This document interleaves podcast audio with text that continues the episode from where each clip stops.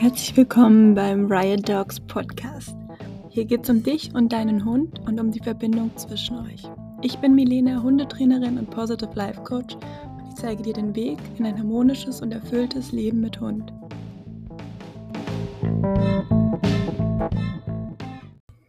In der heutigen Folge ist meine liebe Freundin Marlene zu Gast. Marlene hat zum wiederholten Mal bewusst einen alten Hund aus dem Tierheim adoptiert und wird heute ihre Erfahrungen mit uns teilen. Wir tauschen uns aus. Mein Kalle ist mittlerweile auch 13 Jahre alt. Wir sprechen darüber, warum wir einen älteren Hund adoptiert haben, was das für das Zusammenleben bedeutet, hauen Tipps für das Zusammenleben mit Senior raus und sprechen auch über Trauer, Mut und Hoffnung. Viel Freude mit der Folge.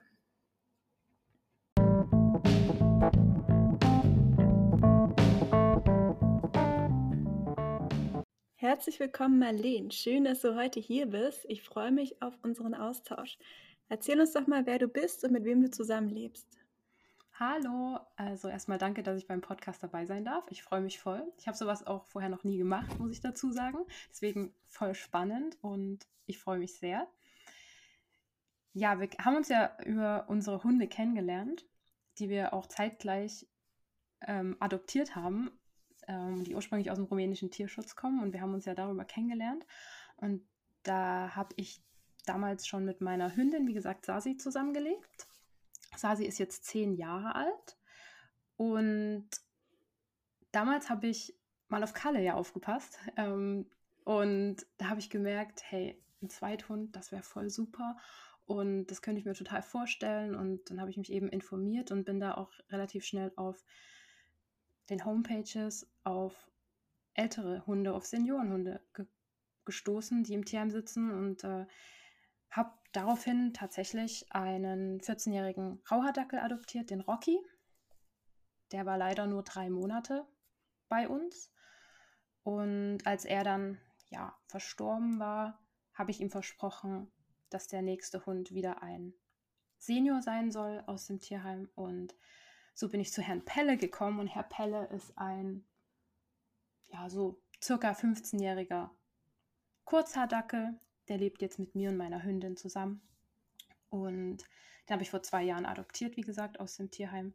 Und um den wird es heute auch hauptsächlich gehen, weil er ist wirklich, also er bringt alles Schöne, aber auch manchmal Anstrengende mit, was einen Seniorhund so ausmacht.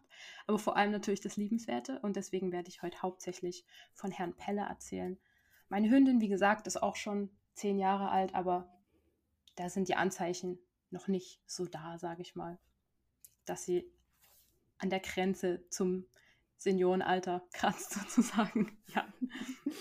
Sehr schön. Ich freue mich total darauf. Also wir sprechen heute über alte Hunde. Du hast eben Kalle erwähnt. Kalle ist mein Hund. Der ist 13 Jahre jetzt alt. Das Alter ist nur geschätzt, weil er aus dem Tierschutz stammt.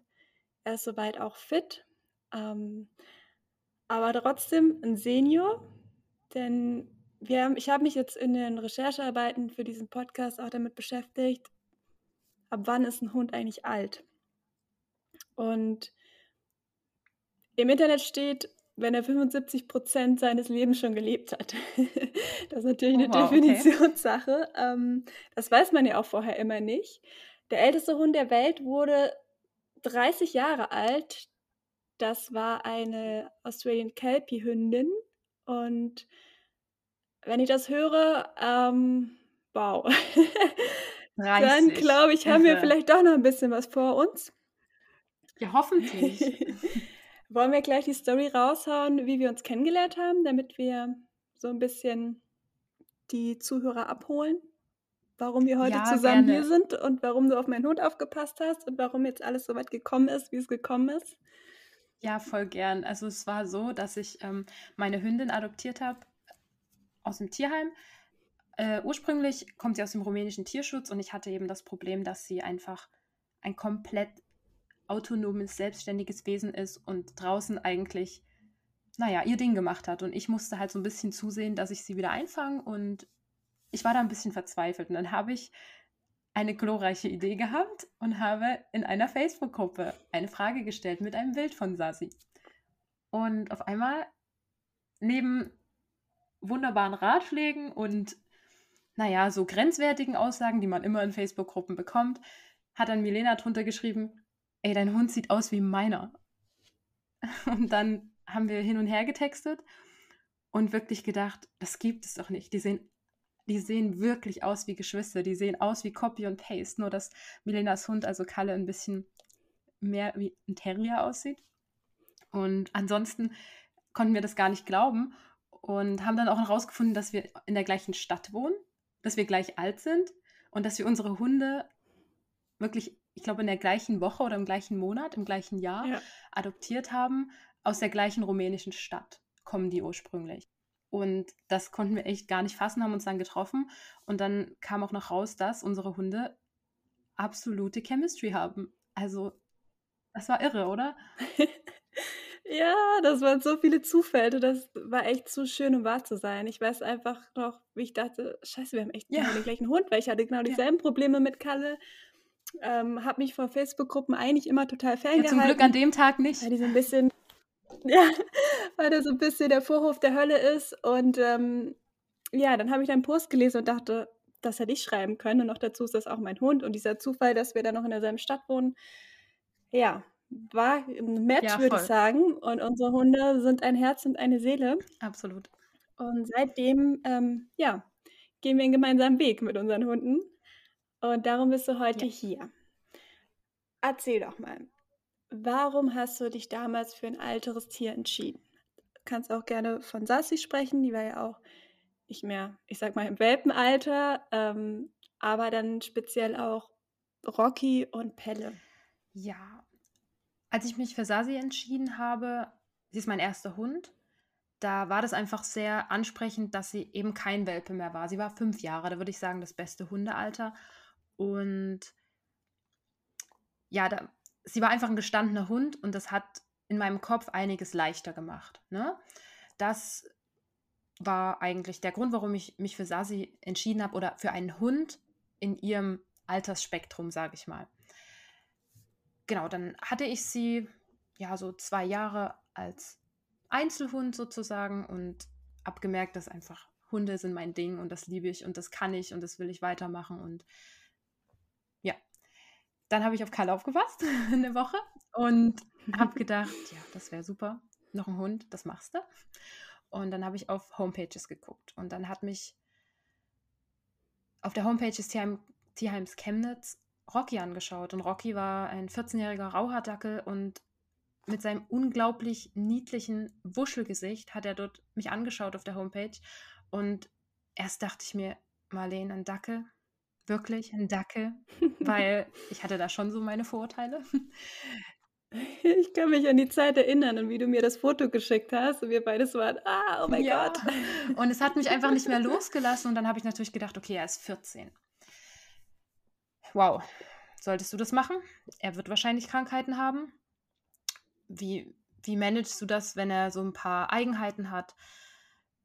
Wenn es vielleicht auch schnell dann zu Ende gehen könnte mit gesundheitlichen Gebrechen, wie willst du das managen? Und natürlich sind das ein paar Herausforderungen und ich nenne es jetzt mal übertrieben Opfer, die man vielleicht bringen muss, im Gegensatz zu einem jungen, dynamischen Hund ohne Einschränkungen, sage ich mal.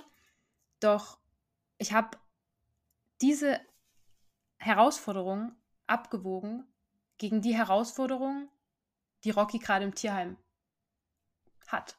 Und ich habe mhm. das, was er gerade, ich sag mal, erleidet, abgewogen gegen die Opfer, die ich eventuell bringen muss. Und damit will ich nicht sagen, dass sich dort nicht um ihn gekümmert wurde. Im Gegenteil, Respekt geht aus an alle Tierheim-Mitarbeiter, weil ich weiß, dass sie die Tiere lieben und alles dafür tun, dass sie es dort schön haben. Darum so schön wie möglich eben haben. Und darum geht es auch gar nicht. Aber es ist einfach Fakt, dass ein Hund braucht sein Rudel. Und, und vor allem ein alter Hund braucht Beständigkeit, Gemütlichkeit, Liebe und. Ja, genau. Und deswegen habe ich gedacht, okay, Marlene, das ist jetzt eigentlich keine Frage mehr. Du kannst es bringen. Du, ja, du machst es jetzt einfach. Ähm, das war eigentlich der ursprüngliche Gedanke. Und ich finde natürlich auch, dass alte Hunde total eine besondere Ausstrahlung haben. Das würdest du, denke ich, auch bestätigen. Ähm, ich meine, auf jeden Fall. Manche Bilder von Kalle, wenn er so guckt, da denke ich mir, was ein schnieker Opi, ne? Und das ist einfach was ganz Besonderes, finde ich. Ja, noch dazu muss ich sagen, dass ich glaube, meine Stärken auch so in der Hundehaltung liegen, auch so in der Care-Arbeit. Also ich mache das total gerne so, ja, mich einfach kümmern und auch um die gesundheitlichen Bausteine kümmern. Und das liegt mir zum Beispiel mehr als jetzt zum Beispiel mit meinem Hund joggen zu gehen oder ja, so diverse sportliche ja. Aktivitäten, muss ich einfach so sagen. Und ähm, zusammengefasst, es gab einfach in dem Moment nichts mehr, was ich mir gewünscht hätte, als ihm ein Zuhause zu geben. Genau, und das war dann der Anfang. Und als äh, Rocky dann, muss ich eben sagen, leider nach drei Monaten tatsächlich verstarb, er war sehr krank, äh, Tumor im Kiefer und Metastasen in Lunge und verschiedenen Gliedmaßen, ähm, war das sehr schrecklich, aber ich habe ihm ein Versprechen gegeben, dass ich mich nach einem alten Tier umsehen werde. Und so kam dann Herr Pelle zu mir, der jetzt hier neben mir in seinem Körbchen vor sich hin schnarcht. Zum Glück nicht zu laut. wow, super schön. Danke fürs Teilen. Ich gehe gleich nochmal auf Rocky ein, denn ich kann mich erinnern, dass du damals, du wusstest ja, dass er krank ist in dem Moment, wo du ihn adoptiert hast. Das war schon bekannt im Tierheim, wenn ich mich ja. recht erinnere. Ähm, und hattest dann eine ganz schöne Odyssee mit Tierarztbesuchen und Ups und Downs hinter dir. Und irgendwann hast du dich dazu entschlossen, eine Bucketlist mit ja. ihm zu machen um die Zeit, die, auch, die euch noch bleibt und die, die, die ihr noch habt, ähm, so schön wie möglich zu gestalten und das Hier und Jetzt zu zelebrieren. Magst du darüber mal was erzählen? Ja, so die Bucketlist war eigentlich ganz egoistisch gesprochen. Ja, dass die, ich habe die für mich gemacht. Also natürlich habe ich äh, die Dinge, die in der Bucketlist abgearbeitet wurden, für Rocky gemacht, damit er Spaß hatte und schöne Erlebnisse. Aber eigentlich war das so ein mentales Ding für mich, damit ich mir selbst zeigen konnte, hey, du machst es ihm gerade so schön es geht.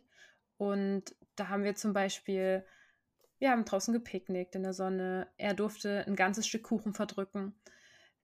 Und zwar in der Geschwindigkeit, wie er wollte. Er durfte auch mal mit dem Bett schlafen. Er, ja, ich weiß nicht, an, erinnerst du dich noch, was ich noch so da drin hatte? Ich weiß es gar nicht mehr so genau alles, aber ich habe das auf Facebook dokumentiert. Ich glaube, er hatte einen Lieblingsball oder so. Ja, er durfte.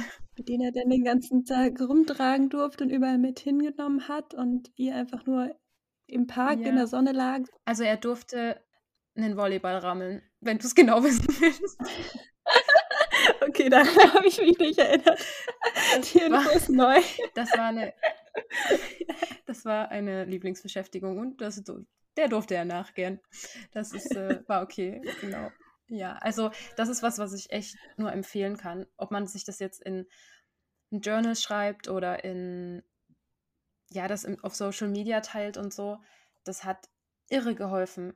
Mir selbst und ihm natürlich auch. Ich meine, er wusste nicht, dass ich das mache so wirklich, aber er hat ja profitiert davon und das ist ein mega cooles Ding. Also das kann man, ich habe es ab dem Zeitpunkt gemacht, als ich erfahren habe, dass er sehr krank ist und die Zeit ultra begrenzt. Genau.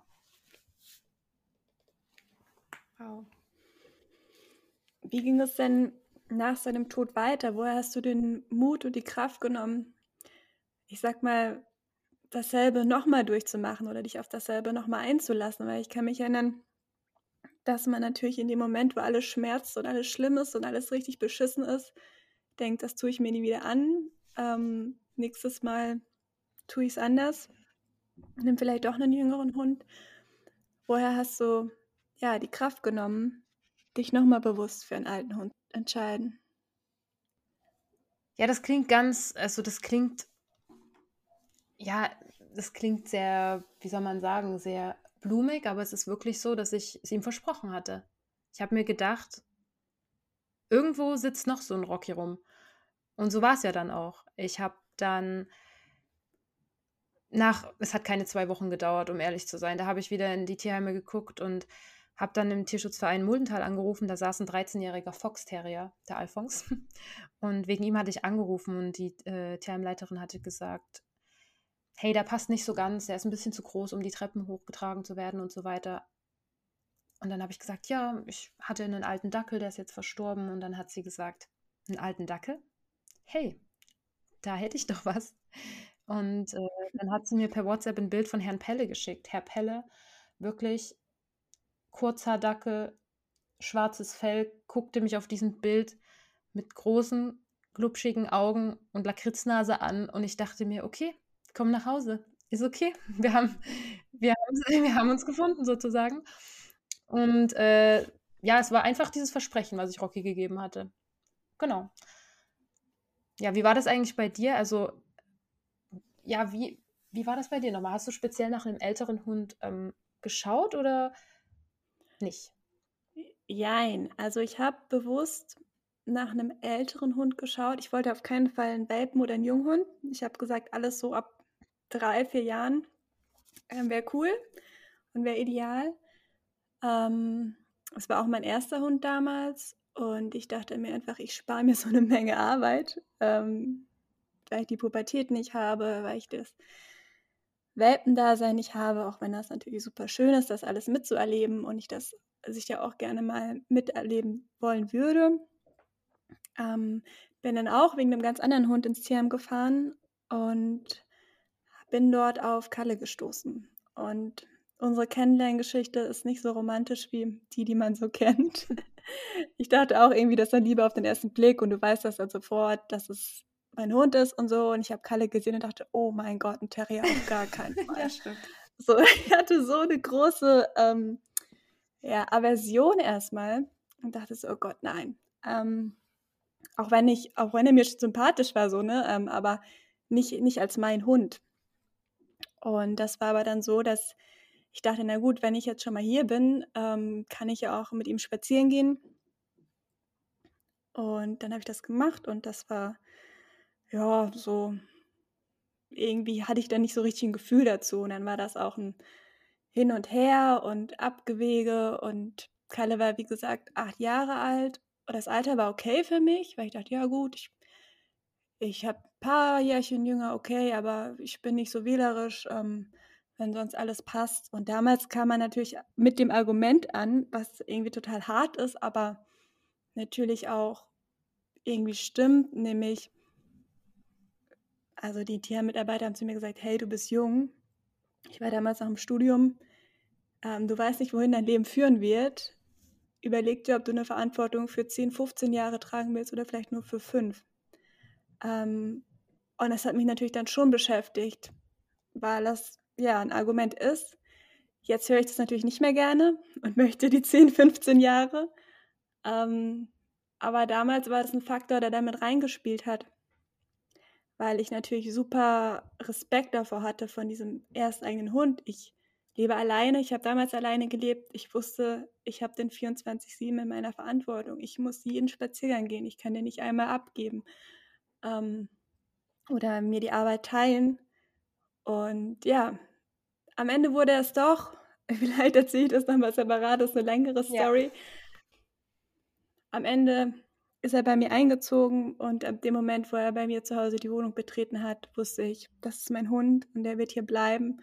Jetzt bin ich einfach so dankbar und weiß einfach ganz genau, warum das mein Hund ist und weiß auch, warum dieser Anfang so holprig war, das Kennenlernen, weil ja, da war einfach viel Wachstumsschmerz drin und wie so oft, wenn man vor einer großen, lebensverändernden Entscheidung steht, kommt erstmal so das Ego, das einem irgendwie versucht, davon abzuhalten und Angst macht. Und man denkt, nee, lieber nicht, lieber in der Komfortzone bleiben.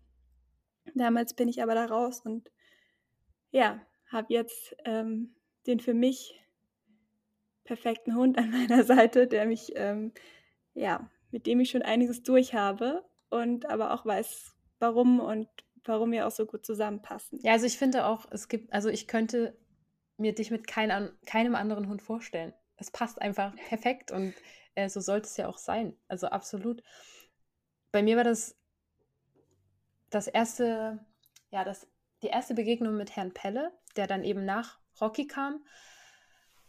Herr Pelle, der jetzt hier neben mir liegt, als ich ihn das erste Mal kennengelernt habe, das war schon echt süß, weil Herr Pelle, muss man dazu sagen, er hasst andere Hunde. Also der, das ist der typische Leinrambo, aber der meint es dann auch ernst. Also der mag, der möchte eigentlich keine anderen Hundekontakte haben. Überfordert ihn einfach. Und als wir mit Sasi dorthin gekommen sind mit meiner Hündin und die sich an der Leine begrüßt haben, eigentlich nicht so das ideale Szenario. Da haben die sich angeschnüffelt, höflich den Blick abgewendet und sind nebeneinander in den Wald marschiert. Und da habe ich gedacht, na Mensch, das läuft ja. Und jetzt rückblickend ist das völlig irre. Wie als hätte er es gewusst. Wie als hätte er gewusst, okay, Herr Pelle reißt sich zusammen. Das wird deine neue Familie. Und ja, und dann weiß ich noch, dann sind wir in den Wald gegangen. Man muss eben dazu sagen, Herr Pelle ist äh, furchtbar übergewichtig ins Tierheim gekommen. Er konnte ja kaum mehr laufen eigentlich, wurde mir gesagt. Er hat eine schwere Mitralklappeninsuffizienz, also Herzklappenschwäche. Und ihm wurden fast alle Zähne gezogen, die Gelenke, Arthrose. Also ja, da ist viel im Argen und so ist er eben auch gelaufen am Anfang, müssen wir einfach sagen. Furchtbar langsam, mhm. hat uns eigentlich auch nicht beachtet. Und da habe ich noch gedacht, oh je, also drei Monate mehr kann ich mir bei ihm jetzt auch nicht vorstellen oder so, ne? Und dann weiß ich, dann waren wir im Wald und ich hock mich zu ihm hin und sag irgendwas zu ihm und dann hat er seine Nase so in meine Hände reingestupst und davon gibt es auch ein Bild. Und das war so ein krasser Moment und das hat es nochmal besiegelt irgendwie so. Der hat mir damit irgendwie gesagt, okay, ja, ihr seid das, ihr, ihr nehmt mich jetzt bitte mit. Und auf dem Rückweg zum Tierheim habe ich was aus dem Auto geholt und da hat auf einmal diese kleine, dicke Wurst sich an die Seite von meinem Auto gestellt und versucht, da reinzuspringen. Und hat es natürlich nicht geschafft. Und dann habe ich ihn mal kurz reingesetzt und dann saß er drinnen wie Graf Koks und guckte und äh, hat mich angeguckt wie, ja, jetzt fahr halt. Jetzt fahr halt mal los. Und also das hat es eigentlich alles besiegelt und ich habe dann auch zu der TM-Leiterin gesagt, ich schlafe gerne eine Nacht drüber, aber eigentlich muss ich es nicht. Genau. Also das ist schon so ein bisschen, oh. ist schon so ein bisschen Märchenstory. Das ist ganz cool, ja. Ja, das hat auf jeden Fall gematcht. Ja.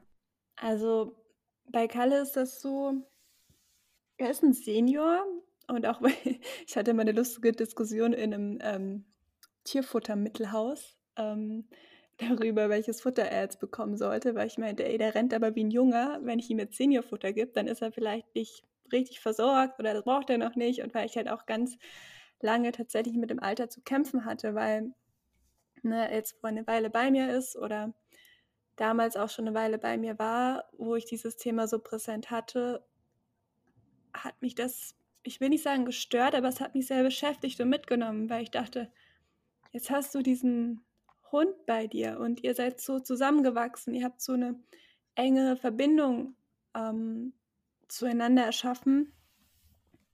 Und jetzt möchte ich mich damit nicht abfinden, dass er alt ist, ja. weil alt habe ich immer mit was Negativem ähm, verbunden. Mit alt ist halt die Vorstufe zum Tod und das möchte ich nicht. Und das, so ich habe mich irgendwie so geweigert, das so anzunehmen. Das war ein langer Prozess für mich, um zu erkennen, dass daran nichts Schlechtes ist, dass das einfach der natürliche Kreislauf des Lebens ist, dass die Zeit, die ich habe, da ist und ich die einfach bewusst nutze und Alter keine Krankheit ist, sondern einfach ein normaler Prozess an sich. Natürlich bringt das oft Krankheit mit sich, aber ich finde, also ich möchte mich nicht damit abfinden, sondern ich glaube irgendwie daran oder möchte daran glauben, dass man einfach in Würde altern kann und dass was Schönes sein kann. Auch für mich als Mensch wünsche ich mir das, äh, wenn es irgendwann mal soweit ist. Ähm, und mittlerweile bin ich ganz cool damit. Und klar, jetzt ist er, wie gesagt, 13 und unser Alltag ändert sich so langsam ein bisschen. Wir hatten letztes Jahr so den ersten großen Breakdown, will ich es mal nennen. Ähm, Arthrose, altersbedingt. So eine klassische Sache, die eben kommt im Alter. Und letztes Jahr war das dann eben so, dass er kaum noch gelaufen ist. Es war dann auch warm, es kam dann ungefähr um diese Jahreszeit er wollte nicht mehr und ich war relativ verzweifelt, weil ich nicht wusste, wie kann ich diesem Hund helfen. Der Tierarzt hat nicht so richtig, ja klar, Arthrose, aber so die Medikamente und Schmerzmittel haben nur so bedingt geholfen und er hatte einfach keinen Bock mehr. Und das war so eine kleine Krise, will ich mal sagen, wo ich konfrontiert wurde mit dem Thema und mich daraufhin dann auch nochmal bewusst damit auseinandergesetzt habe und das war so eine Phase, wo ich mich auf das Leben mit altem Hund vorbereitet habe. Also mittlerweile geht es ihm wieder gut. Ähm, wir haben das ganz gut im Griff. er läuft wieder gut und hat echt gute Tage, wo der rumflitzt wie ein junger Hund. Ja, ich war super erstaunt, um, als ich ihn dann nach der schlimmen Phase gesehen habe. Also das war irre, wie er sich da wieder aufgerappelt hat. hat ja, wirklich. Also ich höre total oft, dass so was, das ist, das ist der Hund, der 13 sein soll. Das kann ja. nicht sein, weil er, er kann, er hat so einen Raketenantrieb, da kann er auf kurze Strecke, ist er immer noch der schnellste Hund im Park. Ähm, ich habe mir damals dann einen Hundebuggy gekauft, habe den schön auftrainiert und er hat ihn lieben gelernt, mit dem wir dann einfach den ganzen Sommer ähm, ja, ihn rumgeschoben haben, einen Sommer lang. Ja, habe diesen Eindruck davon bekommen, was da vielleicht noch alles auf mich zukommt. Was, was ich nach deiner Steilvorlage unbedingt loswerden möchte. Und zwar, Sehr gern. Ähm, ich habe hier das Buch Die Weisheit alter Hunde von Ellie Haradinger. Das kennen bestimmt die meisten Hundemenschen. Ja, das und, haben wir, glaube ich, alle gelesen. Ja, und da gibt es ein Zitat, das passt total gut dazu, was du gesagt hast, ähm, wie, wie man vielleicht die Sicht auf das Alter ändern kann, auch das Alter unserer Hunde. Und zwar schreibt sie da, es gibt Schlimmeres, als die letzten Jahre unseres Lebens schlafend neben jemandem zu verbringen, den wir lieben und davon zu träumen, was war und was noch sein könnte. Und das hat, glaube ich, auch nochmal meine Perspektive so ein bisschen geändert sozusagen, weil ja, ich weiß nicht, wie es ist, alt zu sein und krank zu sein. Aber das, was da steht, macht absolut Sinn. Absolut. Ja. ja. Im Alter ändert sich so einiges im Alltag mit Hund. Und wir haben euch mal ein paar Sachen zusammengestellt, die uns aufgefallen sind, was sich für uns geändert hat, was sich für unsere Hunde geändert hat.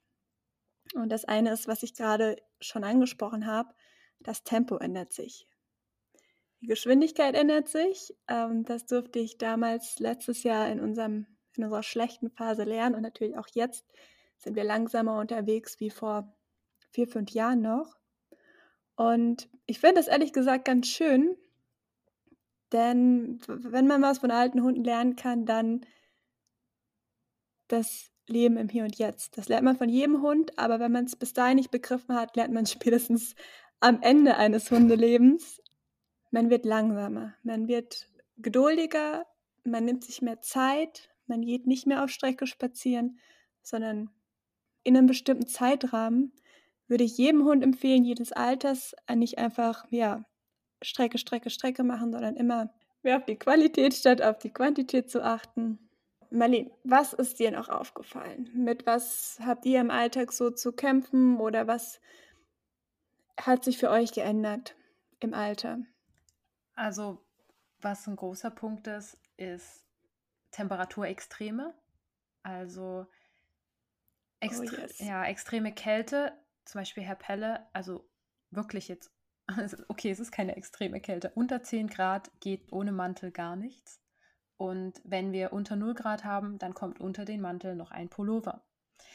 Weil er sonst zittert, nicht läuft. Geht gar nicht. Und je älter er wird, desto empfindlicher wird er da auch. Und das andere Extrem ist Hitze. Da hat er eigentlich gar keinen Bock. Also ich weiß nicht, was wir jetzt heute hatten. 25, 27 Grad oder so. Und da, ja, sowas. ja, da gehe ich mit ihm nicht mal um den Block. Also soweit er will, so, sobald er alles erledigt hat, dreht er um und dann ist auch okay. Und auf der anderen Seite, also auf der einen Seite hat er eine sehr große Empfindlichkeit auf der anderen Seite habe ich auch manchmal das Gefühl, er kann das nicht so wirklich einschätzen. Zum Beispiel legt er sich gerne in die Sonne, aber er kennt sein Limit überhaupt nicht. Und ich muss ihn dann wie so einen schlaffen Sack aus der Sonne raustragen nach ein paar Minuten, zehn Minuten, Viertelstunde, weil er dann auch wirklich anfängt mit Hecheln und alles und aber selbstständig nicht den Schatten sucht. Also ich muss da auch ein bisschen für ihn mitdenken. Und ich glaube, das würden einige Frauchen und Herrchen von richtig alten Hunden, wie Herr Pelle einer ist, denke ich, auch bestätigen. Man muss einfach ein bisschen mitdenken für die, ja. Ja, auf jeden Fall. Ich habe da eine schöne Geschichte zu. Bei mir im Viertel gibt einen sehr alten Hund. Ich weiß nicht, wie alt er wirklich ist. Ich meine, 15, 16 hat mir die Halterin mal mitgeteilt. Und der ist sehr, sehr langsam unterwegs und schon sehr, sehr lange, sehr, sehr alt. Ähm, und er hat jetzt neuerdings eine Schwimmweste an. Und das ist erstmal eine komische Erscheinung, denn im Park, warum hat er eine Schwimmweste an? Aber es gibt Wege im Park, die führen direkt an einem Fluss entlang und an Bächen. Und selbst wenn du aufpasst, wenn du den an der Leine hast, alte Hunde sind nicht mehr so, ja, ich sag mal, fähig, Sachen einzuschätzen oder verlieren auch manchmal einfach die Kontrolle über den Körper und dann rutscht das Beinchen weg und dann wenn es blöd läuft, kann er da reinfallen. Ne? Und ähm, man muss halt so umsichtig sein und vorausschauend denken Ja. und sie echt nicht aus den Augen lassen, weil man könnte ja denken, ja, die Vorteil ist, die gehen dann halt nicht mehr jagen und bauen nicht mehr so wie Scheiße, aber ähm, da kommen eben andere Sachen, ne? ähm, die dann bisher kein Problem waren, aber dann dazukommen und vielleicht ist es auch ein ganz guter Zeitpunkt gerade, um das Thema Demenz anzusprechen das da ja auf jeden Fall mit reinspielt. Ähm, ich weiß, dass dieser besagte Hund mit der Schwimmweste an Demenz leidet. Wie ist das mit Herr Pelle? Ja, also das Thema habe ich auf jeden Fall, habe ich mich schon informiert und habe da auch den Verdacht, dass ja ein bisschen das schon eine Rolle spielt. Ich weiß nicht, erinnerst du dich an den Abend, wo ich dich mal völlig verzweifelt angerufen habe, wo Oh ja. ja, wo er komplett durchgedreht ist, scheinbar ohne Grund. Und es war ein Moment, wo er gerade gefressen hat. Auf einmal hebt er den Kopf. Nichts ist passiert. Nichts war anders in der Wohnung. Niemand hat sich bewegt. Auf einmal fängt er an, ein Gespenst vor sich anzubellen, völlig durchzudrehen. Er hat unter sich gemacht. Er hat sich zu mir umgedreht, ist auf mich zugerannt und wollte mich beißen. Und es gab keinen einzigen ersichtlichen Grund. Ich weiß, wir beide haben dann noch hin und her überlegt, waren es die Kissen auf dem Sofa, war es dies, war es das, aber das war wirklich ein Moment wie Schalter umgelegt, tatsächlich. Und als es vorbei war, hat er gezittert, sich an mich rangedrückt, rangekuschelt und das ist wirklich, das war ein Paradebeispiel. Ich habe das auch beim Tierarzt angesprochen und da wurde auch gesagt, ja, okay, das klingt schon sehr danach. Und Mhm. manchmal hat er auch so Momente, wo er einfach dasteht, vor sich hin starrt und ich habe das Gefühl, da ist gerade ein bisschen Leere im Kopf oder er hat oder zu viel im Kopf, ich weiß es nicht. Und äh, ja, so Momente, wo ich das Gefühl habe, er weiß manchmal nicht, wo er gerade ist. Und dann frage ich mich auch manchmal, wie ist es eigentlich für Tierschutzhunde, die vielleicht in kurzer Zeit viele verschiedene Umgebungen auch in sich aufnehmen mussten? Vielleicht wachen die wirklich manchmal auf und denken sich, oh Moment, wo bin ich denn jetzt? Ich meine, wir wissen es nicht. Ne? Ähm, das, denke ich, kommt noch mit dazu bei einem Hund aus dem Tierschutz, der vielleicht auch nicht nur eine Station hatte in kurzer Zeit. Aber auf jeden Fall habe ich damit jetzt Erfahrung und ich denke, das wird auch, ja, naja, das wird auf jeden Fall nicht besser. Das muss man, glaube ich, einfach so hinnehmen und ihnen dann einfach, ja, wie man es bei Menschen auch macht, einfach in dem Moment da sein, festhalten. Ich habe mal Ja. von einer Kollegin, die äh, im Pflegebereich arbeitet, eben auch den Tipp bekommen, ja, Berührung ist ganz wichtig, damit sich die Menschen oder auch die Hunde in dem Moment halt wieder spüren können. Und das fand ich, hat in dem Moment auch sehr geholfen. Genau. Ja, Sicherheit ja, erlebt nochmal so ein Aufbäumen in der Bindungsarbeit. Ähm, zahlt sich das am Ende alles so ein bisschen aus, was man sich jahrelang aufgebaut hat, denn da kommt das dann wirklich darauf an. Und Sicherheit wird eben nochmal ein Riesenthema im Alter, in jeglicher Hinsicht. Und dazu kommt natürlich dann auch noch, dass die sämtliche Sinne so langsam nachlassen. Ja, also ich glaube, bei Kalle ist Seh- und Hörsinn ist eigentlich noch okay, oder? Also da. Ja, manchmal spielt er den verlorenen Hörsinn vor, aber ähm, es ist davon auszugehen, dass alles noch funktioniert, wie es soll. Okay. Ja, also bei meiner Hündin sah sie auch. Aber Herr Pelle ist, ja, also der hat alles mitgenommen schon. Der sieht nicht mehr gut. Ich würde sagen, er sieht noch besser, als er hört. Weil hören ist wirklich, also rechts ist er entweder taub oder wirklich hört nur noch ganz, ganz wenig. Das erkennt man daran, dass für ihn alle Geräusche von links kommen. Egal, wenn man pfeift, Ah, ja, wenn man klatscht, das kommt alles von links für ihn. Er dreht sich immer nach links um. Natürlich hat es orientierungsmäßig einen großen Nachteil, aber ich versuche alles nicht so negativ zu sehen. Es hat nämlich auch seine Vorteile. Zum Beispiel Silvester hat er komplett durchgepennt. Das hat ihn überhaupt nicht interessiert. Dann andere Hunde, die ihn ja furchtbar aufregen, er hört sie ja nicht, wenn sie ihn anbellen. Und wenn sein ja. schwindender Sehsinn noch dazukommt, wir können mittlerweile an Hunden vorbeigehen, souverän. Der hat die einfach nicht gepeilt. Und der kann auf dem Balkon sitzen, entspannt. So, er bekommt es halt einfach nicht mehr mit. Und das ist fies, wenn man das so sagt, aber es macht ihn ein Stück weit entspannter. Und es gab tatsächlich auch schon, naja, es ist auch manchmal witzig, weil wenn er draußen ohne Leine ist auf großer Wiese und ich mache den Superpfiff, ne? Also der auftrainierte Superpfiff. Ja, und, super Rückruf. Ja, und äh, er guckt dann einfach nach links und ich stehe rechts. Und er rennt dann einfach der bestnächsten mhm. Person nach und heftet sich der an die Fersen. Und zwar sehr vehement. Und äh, da gab es schon mal einen Moment, wo ich dann hinter ihm herrennen musste, ihn angetippt habe. Er fährt rum und guckt mich an, wie wer sind Sie? Warum fassen Sie mich an? ich bin ja gerade an meinem Frauchen dran. Und äh, das ist, ja, deswegen. Also na klar, orientierungsmäßig schränkt es ihn ein, aber wenn man vorausschauend handelt, das, dazu kommen wir, glaube ich, nochmal, vorausschauend handeln, ähm, das ist nämlich super wichtig, dann ist das absolut ja. zu managen. Und das Wichtigste ist, glaube ich, einfach die Ansprache. Wie spreche ich meinen Hund an? Ne? Also. Ja, ich wollte gerade fragen, wie machst du das dann so im Alltag und im Training? Ähm, wie kommunizierst du mit ihm, wenn dieser Sinn einfach wegfällt oder sehr schwach nur noch ausgeprägt ist? Ja, also der Superpfiff funktioniert noch. Also Pfeiftöne gehen und ja, Pfeiftöne gehen, genau. Und ich muss einfach darauf achten, es gibt einen bestimmten Radius, den darf er sich von mir nicht entfernen. Das ist beim Dackel dann eh ganz cool, weil die heften sich ja eh gern an die Fersen und entfernen sich jetzt nicht so krass weit. Aber ich weiß, wenn er, keine Ahnung, wenn er jetzt 20 Meter von mir weg wäre oder so, das lasse ich gar nicht zu.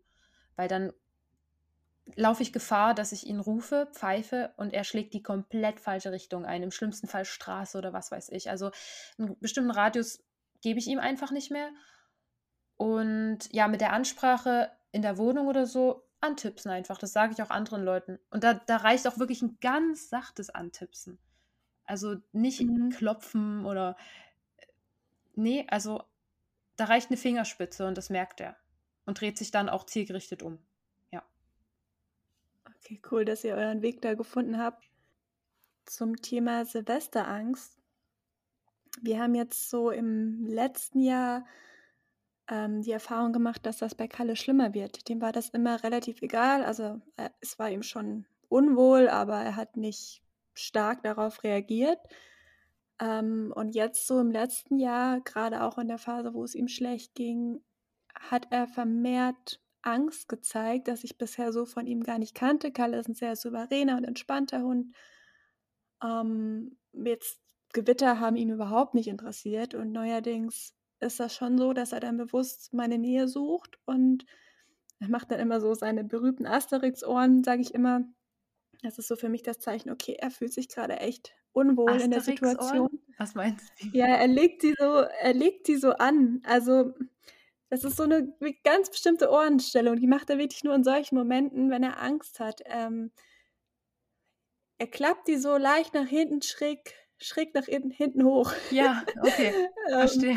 ja. Und das ist ähm, neu, was jetzt im Alter bei uns dazugekommen ist. Und ich habe auch schon mit dem Tierarzt und so darüber gesprochen. Und wir sind so zu dem Entschluss gekommen, dass es wahrscheinlich daran liegt, er merkt ja selbst, dass er schwächer wird, ne? Und gerade in der Phase, wo es ihm nicht gut geht, wo er vielleicht Schmerzen hat, ist ihm natürlich bewusst, dass er nicht mehr so stark ist und vielleicht in einer Ernstsituation, in einer Gefahrensituation sich verteidigen könnte oder proaktiv was machen könnte. Ähm, deshalb hat er Angst oder die Angst ist verstärkt worden und er wendet sich dann eher an mich in solchen Situationen. Ähm, das ist jetzt so das Stadium, wo wir gerade sind. Ich bin gespannt, wie das sich noch entwickeln wird. Ich weiß das natürlich jetzt und werde da im Training aktiv, ja, ich sag mal, gegenarbeiten. Wir haben das ganz gut im Griff und sind auf einem guten Weg. Aber das ist so was, wo ich dachte, okay, krass, das hätte ich nicht für möglich gehalten, dass das nochmal sich so ändern kann. Denn er kennt jetzt seit 13 Jahre Gewitter und er hat schon 13 Silvester hinter sich. Ähm, dass das sich dann doch nochmal ja, das Blatt wenden kann. Das ist so die Erfahrung, die wir gemacht haben. Aber im Umkehrschluss auch wieder großartig zu sehen, dass er sich an dich wendet. Weil klar, das ist, Yes. es ist schade oder traurig oder aufwühlend, dass es ihn jetzt mehr ausmacht.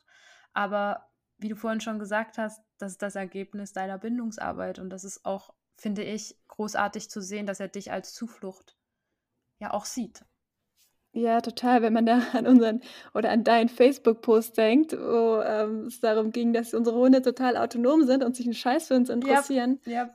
ist das auch ein Beweis dafür, dass sich einiges getan hat in den letzten Ja, Jahren und Fall. er tatsächlich, ähm, mittlerweile hier angekommen ist. Und das ist auch so das Gefühl, das ich habe, dass er umso älter er wird, umso mehr schätzt er dieses diese Sicherheit, dieses nach Hause kommen, diese sichere Umgebung zu haben, diesen Safe Space zu haben, einen festen Schlafplatz zu haben. Das muss man vielleicht dazu sagen, Kalle hat höchstwahrscheinlich 13 ne, stimmt nicht, 8 Jahre auf der Straße gelebt, ähm, und hatte das bisher nicht, ähm, so 'ne ja, so 'n Sicherheitsbereich, wo ihm wirklich nichts passieren kann. Und anfangs war das für ihn eher beängstigend, dieses oder nicht beängstigend, aber, ähm, Fremd. unsinnvoll oder fremd in in der Wohnung zu leben. Ähm, er wollte halt lieber immer auf Achse sein und sein eigenes Ding durchziehen. Und jetzt habe ich so das Gefühl, dass er nach und nach mehr wertschätzt, was er hier hat und jetzt auch echt froh ist, dass diese Zeiten vorbei sind und er an 'nem schlechten Tag sich sein Futter nicht suchen muss, ähm, sondern es einfach vor die Nase gestellt bekommt.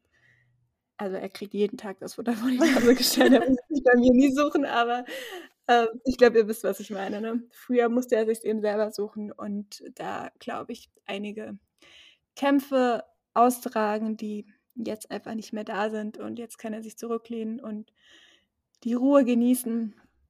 Und das ist halt echt, ja, Gold wert, glaube ich, für so 'n Hund. Ja.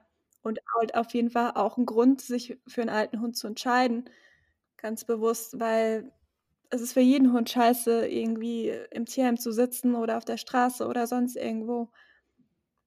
Aber ich glaube, alte Hunde stecken das halt noch viel schlechter weg, weil sie einfach die Energie und die Kraft nicht mehr haben, das auszuhalten. Ja, und das ist auch auch so was das passt bisschen zu dem, was ich vorhin als 1. gesagt habe. Ich kann verstehen, dass man Angst davor hat, sich 'n alten Hund ins Haus zu holen sozusagen. Ähm, klar, hatte ich auch, werde ich auch beim nächsten wieder haben. Aber es gibt da so 'n Zitat das ist nicht lachen.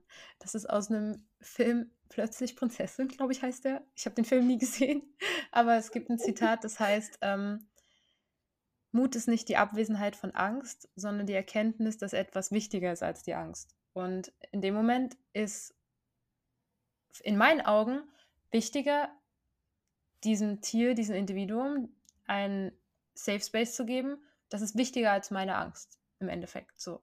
Ja. Und das, ja, ist auch noch was, was ich mir öfter sage, wenn ich so Momente habe, wo ich, ja, einfach Angst vor so verschiedenen Sachen habe, ob das jetzt, ja, der nahende Tod ist oder verschiedene Situationen. Ähm, denn ja, es ist nicht alles rosig. Äh, das das muss man einfach so sagen. Und da kann ich ja zum Rausschmeißer dieser, ähm, wie soll ich sagen, ja, diese Aufzählung sozusagen, das absolut Paradebeispiel bringen. Blasenschwäche, Inkontinenz. Ich glaube, das ist was, was auch Yes. sehr viele Leute davor abschreckt. Und Leute, lasst lasst mir euch sagen ich habe es durch. Ich bin dabei, das durchzumachen. Pelle ist, ach, ich würde schon sagen, also auf jeden Fall urininkontinent. Auch mit Nummer 2 nimmt das nicht immer so genau, dass das draußen passiert. Und es ist, äh, klar, am Anfang denkt man sich: „Wow, wie managt man das denn jetzt?“ Aber es so viel ist 'ne Gewohnheitsfrage und das ist einfach in unserem Alltag jetzt integriert. Er trägt Windeln, also Rüdenbinden und das ja, für mich ist das gar nix Komisches mehr oder es ist auch nicht eklig. Ich lebe nicht unsauber oder irgendwas. Das ist auch 'n Thema. Klar, ein Hund sollte stubenrein sein, so. Okay, aber im Alter funktioniert das nicht mehr so. Ob das jetzt äh, Inkontinenz ist, zum Beispiel während des Schlafes, wo es wirklich nicht bemerkt wird, dass Urin abgeht. Ähm, bei Pelle ist es zum Beispiel so, dass er schon, glaube ich, noch bewusst den Urin lassen kann, aber er kann zum einen nicht mehr lange einhalten und zum anderen hat er es nie wirklich gelernt, auch in seinem vorherigen Zuhause. Er ist, glaube ich, auch ein bisschen fehlkonditioniert auf verschiedene Untergründe. Also er mhm. hat zum mhm. Beispiel am Anfang oft die Couch einfach gewählt. Ähm, und ja, er hält nicht mehr lange ein. Und auch in Stresssituationen zum Beispiel, dann passiert es halt ja, einfach. Klar. Und das ist aber auch ein Thema, da kommen wir gleich nochmal dazu, so Tipps und Tricks im Alltag mit Alpenhund. Da will ich wirklich den Leuten einfach die Angst nehmen. Das ist, es ist einfach, Punkt eins, es ist natürlich, es ist nicht eklig, es ist nicht mehr eklig, wenn, ich, wenn es dein Hund ist, den du liebst. Und man kann das managen mit so vielen großartigen Gadgets und Sachen einfach. Ja, es gibt ja Hilfsmittel dazu. Klar, man muss sich dem bewusst sein, dass das höchstwahrscheinlich ein Thema ist oder sein wird. Genau, aber. Ja, und das Thema hat man ja auch, wenn man sich einen Welpe ins Haus holt. Das hat man gar nicht gleich, aber genau. dann am Ende dieser Laufzeit auch. Da denkt man am Anfang noch nicht dran, aber es kann immer, immer, immer ähm, vorkommen oder auch bei einem Hund im besten Alter, vielleicht durch Krankheit oder sowas. Und abschließend dazu würde ich total gern ähm, Ketka zitieren mit Liebe ist das, was man tut. Zum Glück hast du das Zitat angebracht. Ich wollte es nämlich vorhin, ich wollte vorhin das auch schon reinwerfen und äh, ja, das hast du mir irgendwann mal, das Zitat hast du mir auch mal an, irgendeine, an irgendeinem Tag geschrieben oder so. Und da habe ich auch wirklich gedacht, ja, es ist, ist wirklich, es ist wirklich wahr. Also klar kann ich allen Leuten draußen erzählen, wie sehr ich meinen Hund liebe und ich kann auf Insta irgendwelche ähm, Fotos posten, aber Liebe ist eigentlich die Tatsache, dass du dem dreimal am Tag die Windel wechselst, ihn abwischst, damit er nicht wund wird. Das ist es so im Endeffekt. Ja, das ist das, was man tut und das ist auch für mich immer das Versprechen oder das Versprechen habe ich Kalle gegeben in dem Moment, wo ich mich bewusst für einen Hund entscheide und die Entscheidung treffe, dass ich einem Hund ein Zuhause gebe, ganz egal welchen Alters, ich trage die Verantwortung bis zum bitteren Ende, egal was kommt, in guten und in schlechten Zeiten. Und das sind wir unseren Tieren auch schuldig, wenn sie selber können es nicht. Und wenn wir schon sie in unser Leben holen, dann ist ja das das Mindeste, was wir tun können. Das eben bis zum Ende für sie da zu sein und alles möglich zu machen, um ihnen das Leben so schön wie möglich zu gestalten. Lass uns mal noch über einen weiteren Punkt sprechen, der uns beiden, glaube ich, so ähm, bekannt ist. Bei mir war es ähm, in dieser Akutphase von Kalle, das ist das Treppensteigen und Hochspringen, so diese eingeschränkte Mobilität. Also Kalle wiegt 17 Kilo und ich trage ihn die Treppen hoch, ähm, wenn er gerade akut Probleme hat oder wenn es einfach viele Treppen sind oder wenn es beim Bergabgehen ähm, schmerzhaft werden könnte, auch schon präventiv das geht so auf kürzere Strecken mit 17 Kilo. Ähm, den fünften Stock würde ich ihn jetzt nicht jeden Tag tragen wollen. Darum bin ich damals auch bewusst ziemlich bald, als nachdem ich ihn hatte, umgezogen. Ein paar Etagen tiefer und habe mir auch damals bewusst einen Hund ausgewählt, den ich eben im Notfall oder eben auch im Alter noch tragen kann. Das ist jetzt kein Gewicht, das man, wie gesagt, auf Strecke tragen kann. Oder fällt mir die Story ein, wo wir beide spazieren waren und Kalle plötzlich ähm, ja, nicht mehr laufen wollte und ich ihn dann geschultert ah. habe den ganzen Weg. Ja. Ähm, ja, Liebe ist das, was man tut. Man trägt dann halt auch mal seinen Hund irgendwie ein paar Kilometer durch die Gegend. Ähm, das ist einfach, wofür man unterschreibt, wenn man sich einen Hund ins Haus holt. Das sind alles Dinge, die passieren können. Ja, also ich bin deswegen auch an, ich bin letztes Jahr umgezogen und bin bewusst in eine Erdgeschosswohnung gezogen, was mein Leben so unfassbar einfacher macht weil ich Pelle auch alle zwei Stunden raussetzen kann, ohne dass es mich nervt oder dass es mich anstrengt. Und ähm, ja, das sollte man auf jeden Fall beachten. Genau. Und du hast doch auch so eine Rampe fürs Bett, oder nicht? Ach ja. Wegen stimmt. Bett hochspringen, Bett runterspringen. Ja, genau. Ich habe eine kleine Dackelrampe ähm, an der Couch stehen. Und die läuft auch ganz zuverlässig. Ich muss ihn ein bisschen den Popo stützen. Aber ansonsten läuft er die ganz zuverlässig hoch und runter geht besonders gut. Ja, genau, weil gerade bei einem Dackel ist es natürlich auch so mit, äh, mit der Hinterhand, mit dem Rücken immer so eine Sache. Das sollte eigentlich Treppensteigen generell vermieden werden, vor allem im Alter. Genau, und wir haben auch einen Buggy, also nicht nur du hast ja ein Hundemobil. ich habe auch einen Hundebuggy. Das sieht, bei dir ist es ja eher so wie ein Fahrradanhänger, würde ich sagen. Ähm, ja. Genau. Und bei mir ist es wirklich, das sieht aus wie ein, wie ein Kinderwagen. Tatsächlich ist es für kleine Hunde, aber ähm, auch absoluter Gamechanger. Wirklich, weil ich kann Runden gehen mit meiner Hündin und sie auslasten, wirklich ein, zwei Stunden auch laufen. Und Herr Pelle sitzt dann eben in seinem Gefährt und er findet das auch richtig gut. Ich musste das nicht mal auftrainieren. Also er fand das von Anfang an richtig gut, aber ich glaube, es liegt einfach an seiner Art. ähm, aber genau, also das sind auch so Sachen, ja, Mobilität eingeschränkt, aber es ist alles zu managen. Also ich habe nicht einmal gedacht, oh wow, wie, was eine Einschränkung in meinem Leben, weil mein Hund irgendwie langsamer ist oder nicht mehr hochspringen kann oder so. Nö, überhaupt nicht. Ja, das Schöne ist ja, dass es genau diese Hilfsmittel gibt. Darum lass uns auch gleich mal da einsteigen. Buggy, ich würde sagen, wir beide sind der Meinung, Top-Sache. Top-Sache. Und ich liebe auch, wenn, wenn Marlene und ich zusammen spazieren sind mit unseren Senioren und da mit den Buggys angerollt kommen und dann nebenbei noch Sassi, ja. die auch schon eine graue Schnauze hat, dann ähm, ja, gucken uns die Leute auf jeden Fall hinterher. Vor allen Dingen Herr Pelle ist ein wirklicher Herr Pelle, der sitzt da drin wie ein König ja. ähm, und gibt ein super Bild ab. Also Buggy ist auf jeden Fall sehr zu empfehlen, gerade wenn man noch einen, einen Zweithund hat oder einen Dritthund, der eben ähm, noch mobil unterwegs ist und irgendwie auf seine Kosten kommen möchte und ja, rennen möchte und eine ganz andere Strecke machen kann, die wie der alte Hund, ähm, ist das einfach ein super Hilfsmittel, um beide Hunden gerecht zu werden zur gleichen Zeit. Ja, und er kann halt einfach dabei sein. Das ist das Wichtigste. Ihm ist, ihm ist am wichtigsten, dass er dabei ist. Und klar, wenn man mich früher gefragt hätte, ob ich mal einen Hund in dem Wagen rumfahre, ja, ganz bestimmt nicht, hätte ich da gesagt. Aber in dem Moment, ja, wo du dein Tier liebst, das ist einfach, es ist scheißegal. Und ja, mittlerweile liebe ich das Ding einfach. Das ist, wie gesagt, Game Changer, super cool. Ja, also Buggy ist ein essentielles Hilfsmittel, finde ich, für die meisten Leute mit einem alten Hund. Und was genauso wichtig ist, habe ich ja vorhin schon mal so geteasert, ähm, ja, Windeln.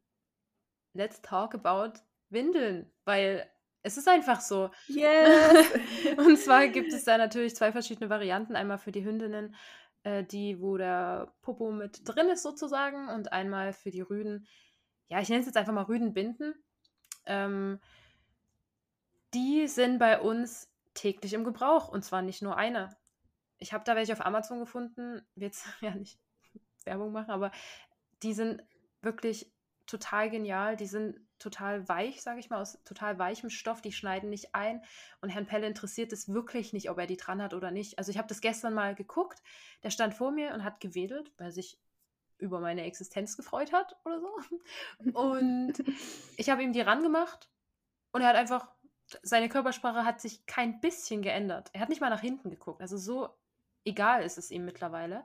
Ich habe das aufgebaut, indem ich es ihm rangemacht habe, wenn er an mir dran liegt, beim Kuscheln, beim Fressen. Also ich habe da jetzt nicht wirklich drauf geachtet, wie oft und wann ich es ihm ranmache, sondern einfach immer ab und an so. In vor allem schönen Situationen und der hat die komplett akzeptiert. Und damit es natürlich die enorme Urinmenge aufnimmt, ähm, kaufe ich mir Maxi-Hygieneeinlagen aus dem Discounter zerschneide Jetzt die. kommen hier die ganzen Insider-Tipps von Marlene, ja. ihr müsst gut aufpassen. Wahnsinn, ne?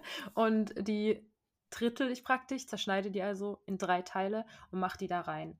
Ich muss natürlich danach trotzdem diese Binde, diese Windelbinde, muss ich natürlich trotzdem waschen, aber es wird halt so aufgesogen, dass, ja, ich höre mich an wie so eine neugebackene Mutter, aber dass er trocken bleibt.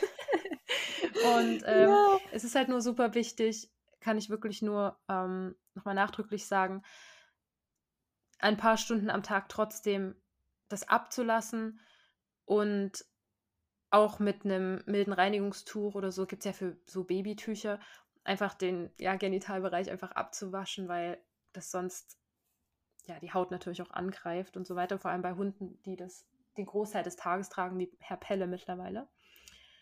Genau, also das kann ich nur sagen und nicht davor scheuen, einfach machen und äh, es gibt einfach, es gab einfach einen Punkt, wo ich gemerkt habe, mit Training ist hier jetzt nichts mehr zu erreichen und der Punkt hat uns einfach, an dem ich das akzeptiert habe, hat es uns einfach viel leichter gemacht. Genau. Das ist ja auch eine super wichtige Erkenntnis, ne? Also dieses, ja, was, was ist noch zu machen und wo akzeptiere ich einfach an welcher Stelle. Und ich muss sagen, als ich das ähm, bei euch gesehen habe, wie du Pelle mal die Windeln gewechselt hast, hat mir das so viel Angst genommen, weil ich eben gesehen habe, genau das, was du vorhin meintest. So, es ist kein großes Ding. Das ist zack, zack gemacht und ähm, weiter geht's. Das ist normal. Ja. Das ist okay und man kann das annehmen. Also, pro Windeln. Ja, absolut. Und das ist, glaube ich, auch so ein Punkt, ähm, der mir noch eingefallen ist in der Vorbereitung von dem Podcast, einfach abzuwägen, wo trainiere ich jetzt noch, wo übe ich noch was oder was akzeptiere ich einfach auch. Also ich weiß nicht, wiefern du das in deinem Alltag gerade mit Kalle merkst oder wie du das auch aus, ähm, ja, aus, Coach-Sicht siehst sozusagen. Aber ich merke zum Beispiel, dass ich gesagt habe, nee, Hundebegegnung, das müssen wir nicht mehr üben. Das findet der scheiße. Wir gehen dem aus dem Weg. Er hat seine Sasi, er hat Kalle, was ja auch sein Buddy ist. Und ansonsten müssen wir das nicht mehr üben. Das ist Stress, das ist unnötig, das machen wir einfach nicht mehr. Oder dass er zum Beispiel abends seine zu zeit einfordert. Ja, spätestens 22 Uhr läuft er hier auf und nieder und besteht darauf, dass ich ins Bett gehe und er daneben einschlafen darf. Und klar könnte man da jetzt sagen, wow, mein Hund darf niemals meinen Alltag so bestimmen und das geht ja gar nicht. Aber da habe ich einfach für mich einen Punkt jetzt gefunden, wo ich sage, nee, das ist okay. Und ich finde es sogar irgendwie schön, dass er das so wertschätzt und die Routine drin hat. Und dann passiert es halt manchmal, dass ich mich mit ihm dann 10 Uhr ins Bett lege.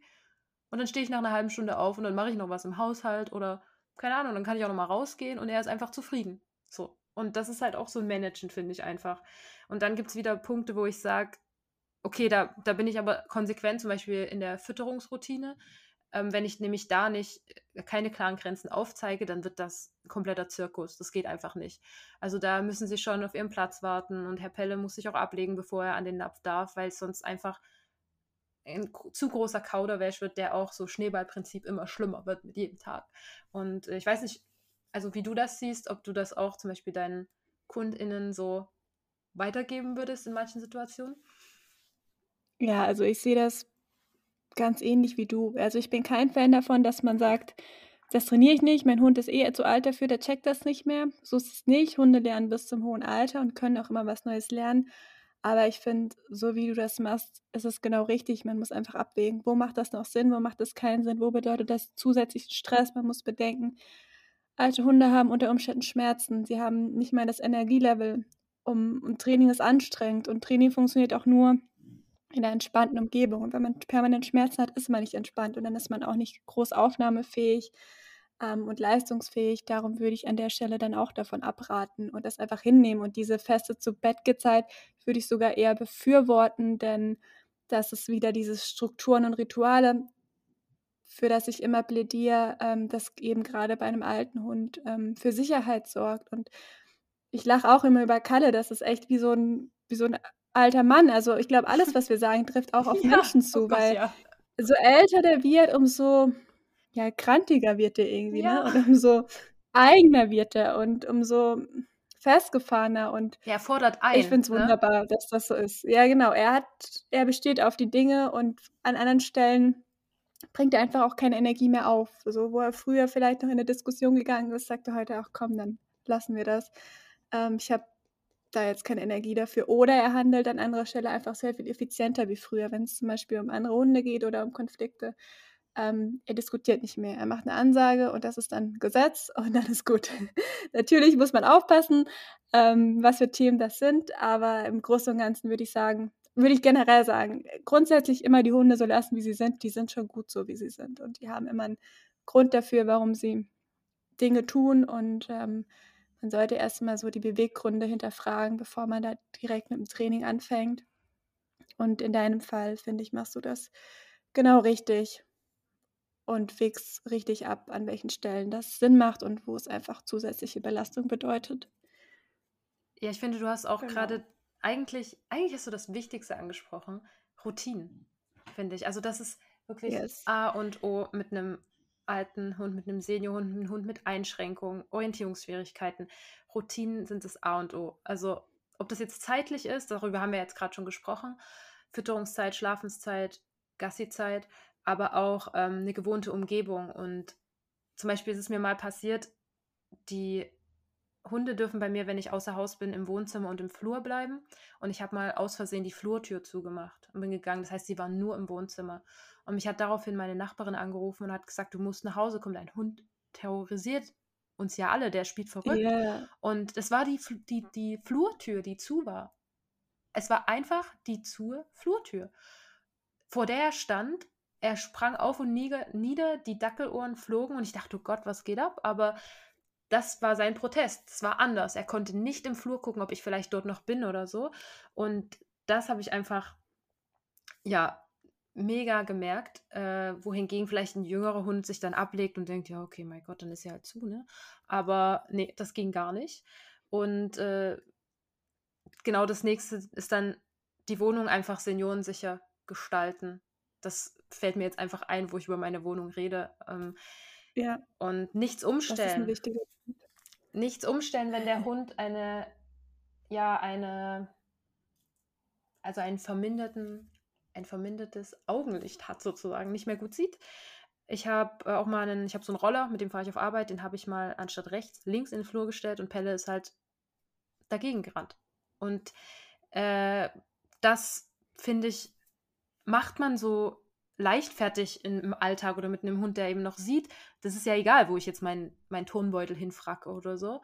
Aber eben nicht, wenn er nicht mehr gut sehen kann. Oder zum Beispiel den Wassernapf muss ich gut sichtbar in die Mitte des Zimmers stellen. Ähm, sonst findet er den tatsächlich nicht.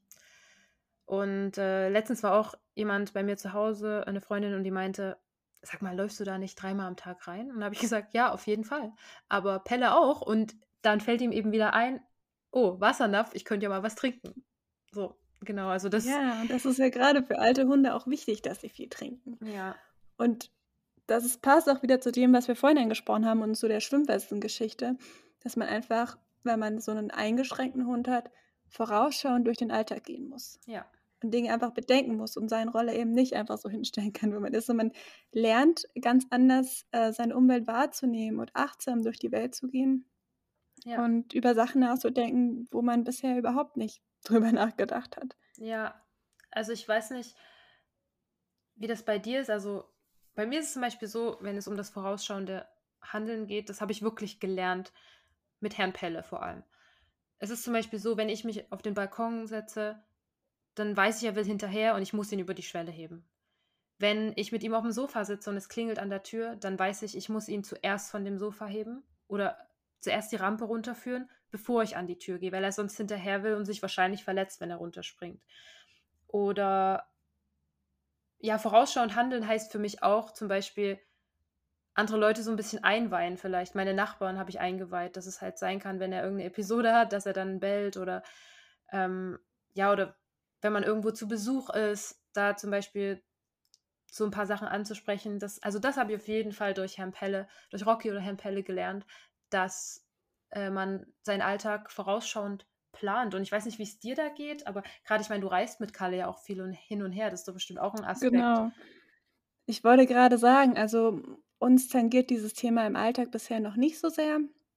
Ich darf auch noch Sachen umstellen und ähm, bin da äh, so im Alltag begegnet uns das nicht. Allerdings hat sich das Reisen mit Kalle geändert. Also wir sind viel unterwegs, waren viel auf Reisen. Wir haben ein halbes Jahr mal in einem Auto gelebt und sind durch ganz Europa gefahren und bis zum Nordkap. Aber das ist eine andere Geschichte. Ja, aber die Ähm, ist das Reisen hat auch sich eine, geändert. die ist auch eine Podcast-Folge wert, wollte ich damit nur sagen. Ja, die gibt es äh, mal separat.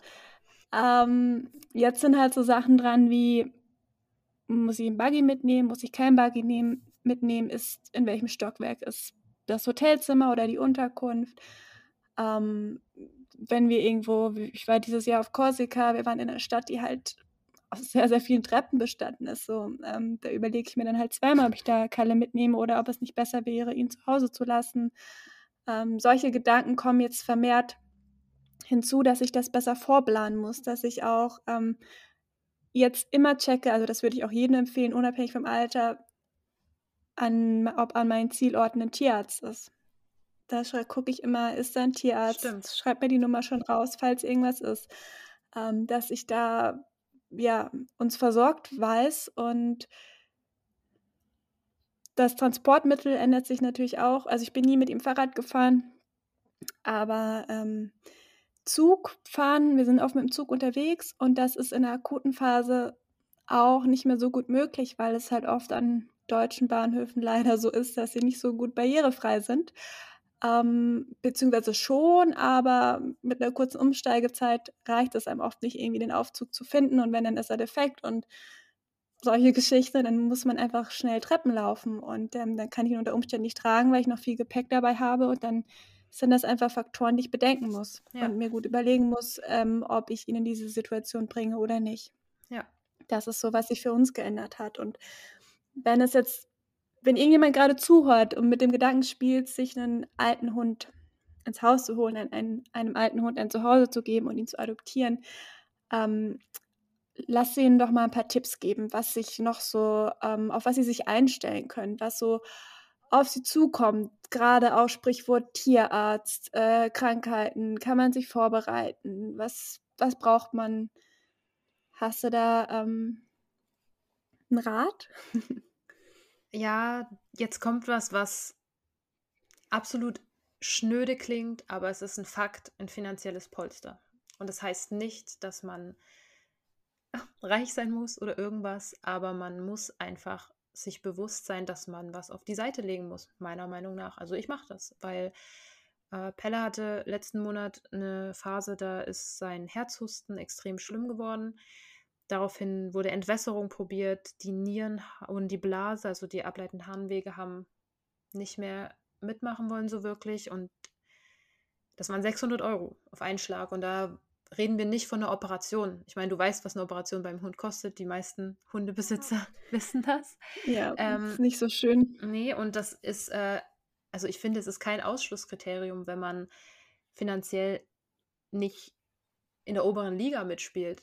Aber es muss einfach bewusst sein, dass man vielleicht Abstriche machen muss, dass man vielleicht dann nicht in Urlaub fahren kann. Ja, oder halt, ähm, genau, Prioritäten setzt. Genau. Ne? Ähm, dass man halt eben entweder einmal weniger in Urlaub fährt oder an anderer Stelle einspart. Und ähm, ich mache das mit Kalle so, dass er sein eigenes Sparkästchen hat. Ja, ähm, ich auch. Ein Sparschwein. Und da, ähm, ja, versuche ich regelmäßig was reinzuschmeißen, um mich für solche Fälle vorzubereiten. Weil genau das ist auch was, was in jedem Alter zutreffen kann, aber im Alter spitzt sich halt einfach zu und die Wahrscheinlichkeit steigt einfach. Ähm, deshalb sollte man sich das bewusst, dessen bewusst sein und sich darauf, so gut es eben geht, vorzubereiten oder eben auch eine Versicherung abzuschließen oder wenigstens zu wissen, hey, wenn ich jetzt Geld selbst nicht habe, also es soll kein Ausschlusskriterium sein, wenn er sagt, hey, ich habe nicht so viel Kohle, jetzt, also soll ich nicht davon abhalten, einen Hund zu adoptieren, aber dann vielleicht ähm, dafür sorgen, dass ihr eine sichere Geldquelle habt, ob ihr irgendwie Familie habt, die euch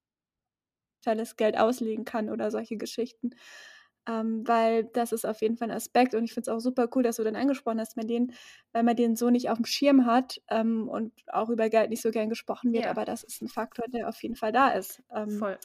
Und der nicht zu unterschätzen ist, weil regelmäßige Tierarztbesuche kommen dazu, weil ja einfach der ganze Hund an sich auch ein bisschen mehr Pflege ähm, bedarf, bei Kalle geht zum Beispiel total ins Geld die Ernährung. Mhm. Wir haben die komplett umgestellt. Ähm, jetzt die letzten zwei Jahre, um alles eben auf Gelenke und diese ganzen Alterswehwehchen ähm, einzustellen. Und da sind eben auch super viele Nahrungsergänzungsmittel dabei, die einfach Geld kosten, weil ich ähm, da halt auch Priorität gesetzt habe, für mich entschieden habe, dass ähm, ja, es daran nicht mangeln soll und dann esse ich halt irgendwie mal eine Woche nur Haferflocken und Karotten. Hauptsache Kalle hat Premiumfutter, das ihm irgendwie gut tut und das ihn gesund hält und hoffentlich lang und glücklich leben lässt.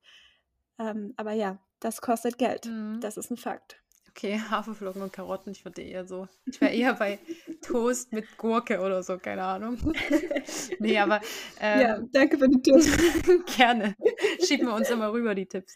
Ähm, ja, also genau, was du sagst über Geld wird zwar nicht so gerne gesprochen, aber wir reden zwar immer viel über Trainieren und Liebe zum Hund, aber es gibt einfach Sachen, die kann man nicht wegwünschen oder weglieben oder so. Und das ein, sind einfach medizinische Dinge. Zum Beispiel Herr Pelle ist, äh, bekommt mehrere Herzmedikamente am Tag und ohne die wäre er einfach schon tot. Punkt. Das ist die Realität.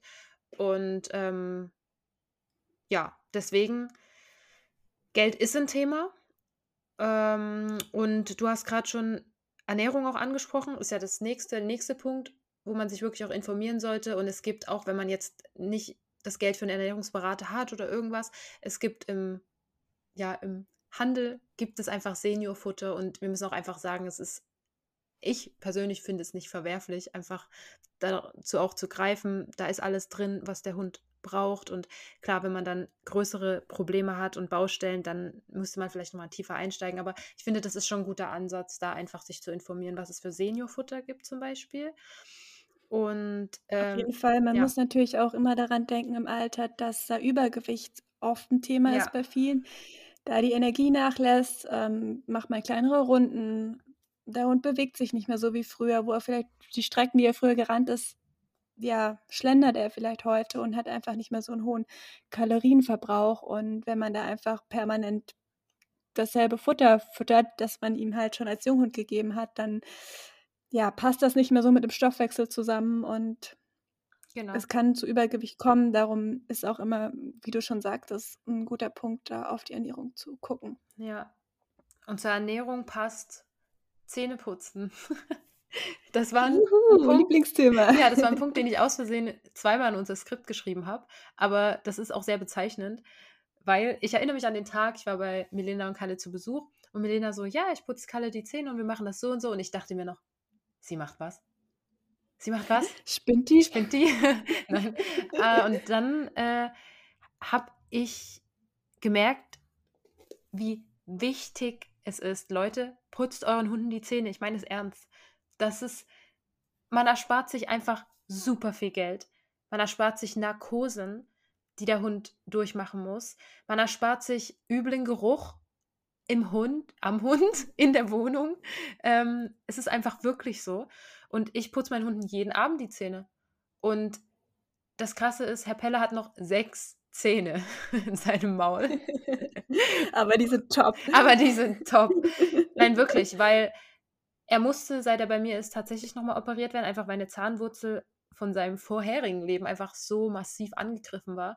Und allein was diese eine Zahnextraktion mit ihm gemacht hat, die Narkose, die, ja, die, der Heilungsprozess, das ist irre schwer für einen alten Hund. Und auf der einen Seite muss ich auch sagen, wenn euer Hund enorm schlechte Zähne hat, dann muss sich da gekümmert werden. Und für mich ist hohes Alter und auch eine Herzerkrankung tatsächlich relativ selten ein Grund, einen Eingriff nicht durchführen zu lassen.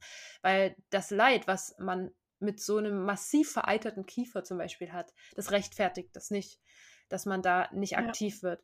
Aber um sowas vorzubeugen, wirklich Zähne putzen. Danke, Milena. Zähne putzen einfach. Und ich habe das auch ja. aufgebaut, so wie du es auch mal gesagt hattest. Also langsam aufgebaut, positiv verknüpft. Und das, Leute, das funktioniert wirklich. Man muss es dem Hund nicht aufzwängen. Das funktioniert. Auch mein alter 15-, 16-jähriger Dackel mittlerweile hat das gerallt. Also, ja. Ja, und wenn ihr jetzt sagt, so ja, irgendwie hilft das nicht und der Zahnstein geht trotzdem nicht weg oder es klappt nicht, man kann sogar dem Hund auftrainieren, richtig, ähm, ich nenne es mal Zahnarztbesteck zu verwenden und den Zahnstein wirklich selber da rauszukratzen. Ne? Das ist ein langer Prozess, das trainiert man nicht von heute auf morgen, aber es ist durchaus möglich. Ich kenne Menschen, die das so machen.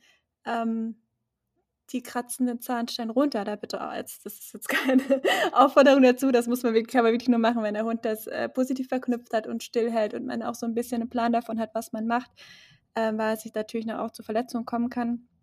Da bitte auf jeden Fall aufpassen, aber es ist möglich und ähm, alles, was eine Vollnarkose spart, ist, ist viel wert und dafür lohnt sich auch langes, kleinschrittiges Training am Ende. Genau, also das kann ich wirklich nur unterschreiben, obwohl ich eher auch so der Typ bin, der schnell fixe Ergebnisse haben will. Und ich bin auch nicht immer die geduldigste Person, aber das hat wirklich total geholfen. Eben erst Maul anfassen, klickern, leckerli und so weiter. Left zu heben irgendwann, klickern, leckerli. Und dann, ich nehme zum Beispiel so einen Putz, wie nennt man das? So ein Fingerputz. Fingerling. Fingerling, genau. Ähm, das ja. funktioniert wunderbar damit und das kann ich wirklich nicht oft genug sagen. Macht das. Egal wer euch auslacht, scheiß drauf, macht es einfach. Ja. Das lohnt sich. Ja. Also klare Empfehlung dafür. Ähm, dann ist noch ein Punkt, den ich gerne ansprechen würde, das Fithalten, auch im Alter. Ne? Man, mhm. man sollte sich jetzt nicht denken, der Hund hat nicht mehr so viel Energie und er will eigentlich den ganzen Tag nur schlafen und deshalb machen wir jetzt gar nichts mehr. Das ist auch nicht so der richtige Weg. Die Kunst ist da halt einfach, ähm, die Balance zu finden zwischen Aktivität und Ruhe, wie in jedem Alter auch, aber ähm, hier geht es einfach rum, darum, den Hund altersgerecht auszulasten. Ne? Das heißt ja nicht, dass er jetzt am Fahrrad rennen muss, ähm, aber dass man vielleicht mehr Schnüffelspiele macht, mit Intelligenzspielzeugen arbeitet und auch ja, Indoor-Auslastung macht, wo gar nicht so viel Bewegung mit drin ist, wo, wo vielleicht die Gelenke gar nicht beansprucht worden sind. Dinge, die er vielleicht sogar im Liegen machen kann. Ne? Zähne putzen, auftrainieren kann man wunderbar im Liegen üben. Da äh, muss sich der Hund dafür nicht anstrengen. Und das ist ähm, seniorengerecht, dass man da auch so ein bisschen die Aktivitäten, die man mit seinem Hund macht, anpasst, anpasst einfach. Genau, Schnüffelteppich ist bei uns das beliebteste. Ja, äh, äh, auch von, darf ich Marken nennen? Von Kong. Keine Ahnung, von Kong. gibt, Keine Ahnung. gibt, Abmahnung ist raus. ähm, von Kong gibt es zum Beispiel auch sowas, was äh, die Hunde anschieben müssen, damit Leckerlis rausfallen. So ein Zeug, da wirklich einfach in den Fressnapf des Vertrauens und dann gibt es da eine Menge Sachen und da auch wirklich, nur weil der Hund alt ist, nicht damit aufhören. Also ich finde, das kann ja. wirklich jeden Tag 15 Minuten, das, das macht nicht viel Aufwand und das gibt dem Hund einfach so viel. Ja, und das hilft eben auch so, dass die Hirnwindung ein bisschen geschmeidig zu halten. Ja.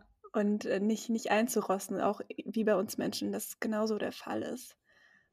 Ja. Okay, ich glaube, das sind so die, die wichtigsten Punkte, die wir beide ähm, bisher schon erlebt haben und die wir euch gerne ans Herz legen würden. So auf was man sich eben einstellen muss im Zusammenleben mit einem alten Hund oder mit einem Senior. Marlene, was würdest du sagen, sind die größten Herausforderungen im Zusammenleben mit einem Senior Dog oder mit Herrn Pelle? Ganz ehrlich, die größte Herausforderung ist das Management.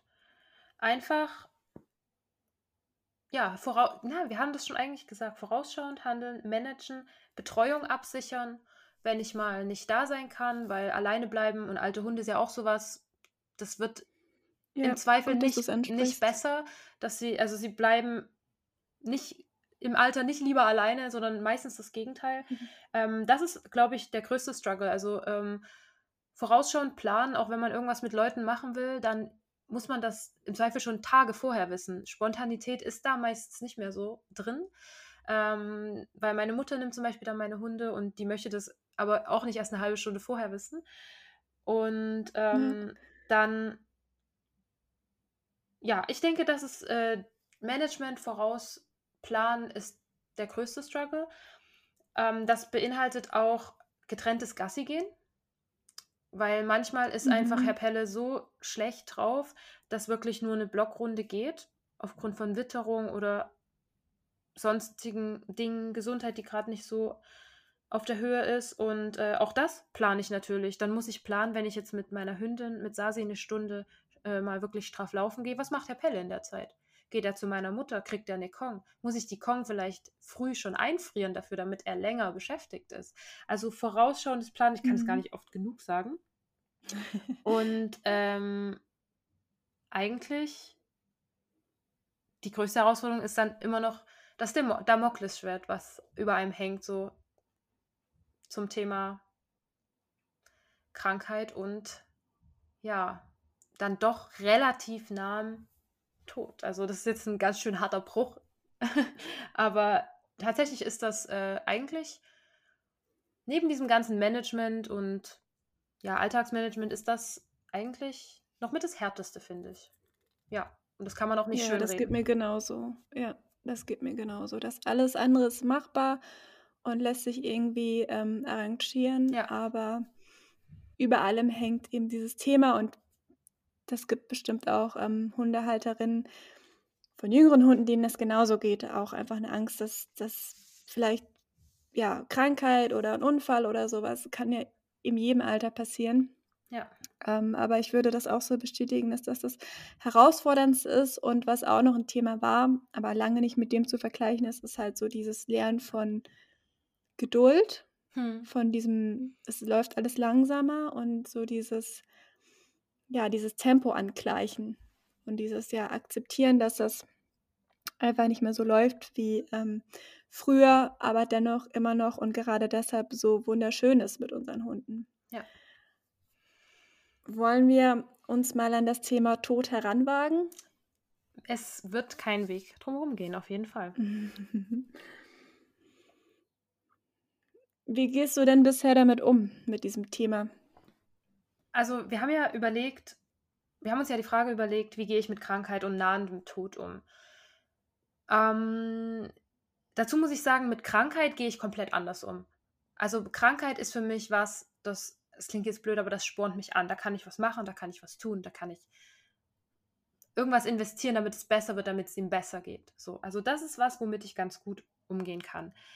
Ähm, woran ich auf jeden Fall arbeiten muss, sind Schuldgefühle. Also, dass man sich nicht, ich weiß nicht, wie dir das geht, aber ich denke eben bei manchen Sachen, wenn es zum Beispiel meinen Hunden da nicht gut geht, denke ich automatisch, das liegt bestimmt daran, dass wir, keine Ahnung, zu lange draußen waren oder ich hätte das und das und das machen können.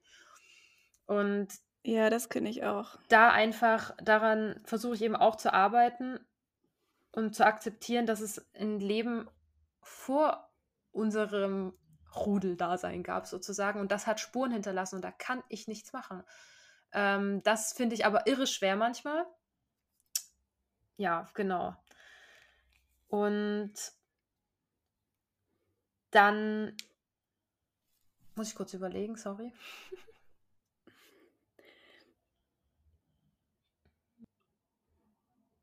Das ist total spannend, was du zum Thema Krankheit sagst. Bei mir ist das anders. Ähm, bei mir ist Krankheit immer so dieses Scheiße, Ja. irgendwas ist im Ungleichgewicht. Ähm, dann kommen auch Schuldgefühle mit rein, aber was das Härteste für mich daran ist, ist einfach das Leid zu sehen. Ich kann damit ganz schlecht umgehen, weil ja, wenn man jemanden leiden sieht, den man so sehr liebt, ähm, tut das einfach weh. Und das ist einfach scheiße. Und wenn dann halt ähm, nicht gleich irgendwie Besserung in Aussicht ist oder eine Lösung ist, ähm, bei Kalle wusste man eben auch ganz lang nicht, ähm, warum er so schlecht läuft oder gar nicht mehr läuft. Und ähm, als dann nicht gleich irgendwie eine Diagnose gestellt werden konnte, geht halt ein Gedankenkarussell los und dann malt man sich die schlimmsten Szenarien aus. Und ähm, ja, letztes Jahr hat man mir dann gesagt, von einem Fachmann sogar, ähm, dass er höchstwahrscheinlich Knochenkrebs hat und nur noch ein paar Monate zu leben. Und das ist halt äh, ein Schocker so, ne? Ähm, das lähmt einen total oder mich lebt das. Ähm, das. Die Diagnose hat sich zum Glück nicht bestätigt. Er flitzt heute wieder rum. Ähm, aber so dieses, diese Ungewissheit, die ähm, zernagt mich da ganz schön. Obwohl das natürlich, ähm, obwohl ich da mitgehe mit dem, was du sagst, mit dem, es spornt Ja, einem an. Fall. Das kenne ich auch, aber ich kenne eben auch diese Momente, wo es einem einfach nur so zermürbt und müde macht und so die letzte Energie kostet, um da noch Ja. weiterzumachen. Aber das ist wahrscheinlich mit diesem ganzen Themenkomplex einfach dieses ständige Auf und Ab, das es einfach mit sich bringt, ne? Diese dieser dieses Wechselspiel zwischen Trauer und Hoffnung und Wut vielleicht auch. Absolut. Und ich meinte das, wie gesagt, auch nicht so, dass ich, ja, ich finde es ja nicht toll oder so, wenn mein Hund Ja, krank klar. ist. Aber ähm, das ist zumindest ähm, das Gefühl, dass ich was machen kann, dass ich irgendwie aktiv sein kann, das hilft mir dann zum Beispiel sehr. Und für mich war es, also bei euch ist es ja das Thema Bewegung, äh, ja, sein Bewegungsapparat. Bei Herrn Pelle Ja. ist es, bei Herrn Pelle ist es sein Herz, also er hat ein massiv vergrößertes Herz, das drückt auf die Luftröhre, verursacht deswegen Husten. Ähm, ja, durch diese Mitralklappeninsuffizienz kann es dazu kommen, dass sich Wasser in der Lunge ansammelt, äußert sich auch durch Husten, Leistungsschwäche, ähm, all sowas. Ich muss zum Beispiel immer die Atemfrequenz abends kontrollieren. Also äh, Herrchen, Frauchen von Herzhunden, sage ich mal, die wissen genau, was ich meine. Und da gibt es auch Tage, an denen der gefühlt nur hustet. Und dann, mhm. da kenne ich den Moment genauso, den du auch beschrieben hast, wo du dir dachtest, oh Gott, was ist, wenn es das jetzt war?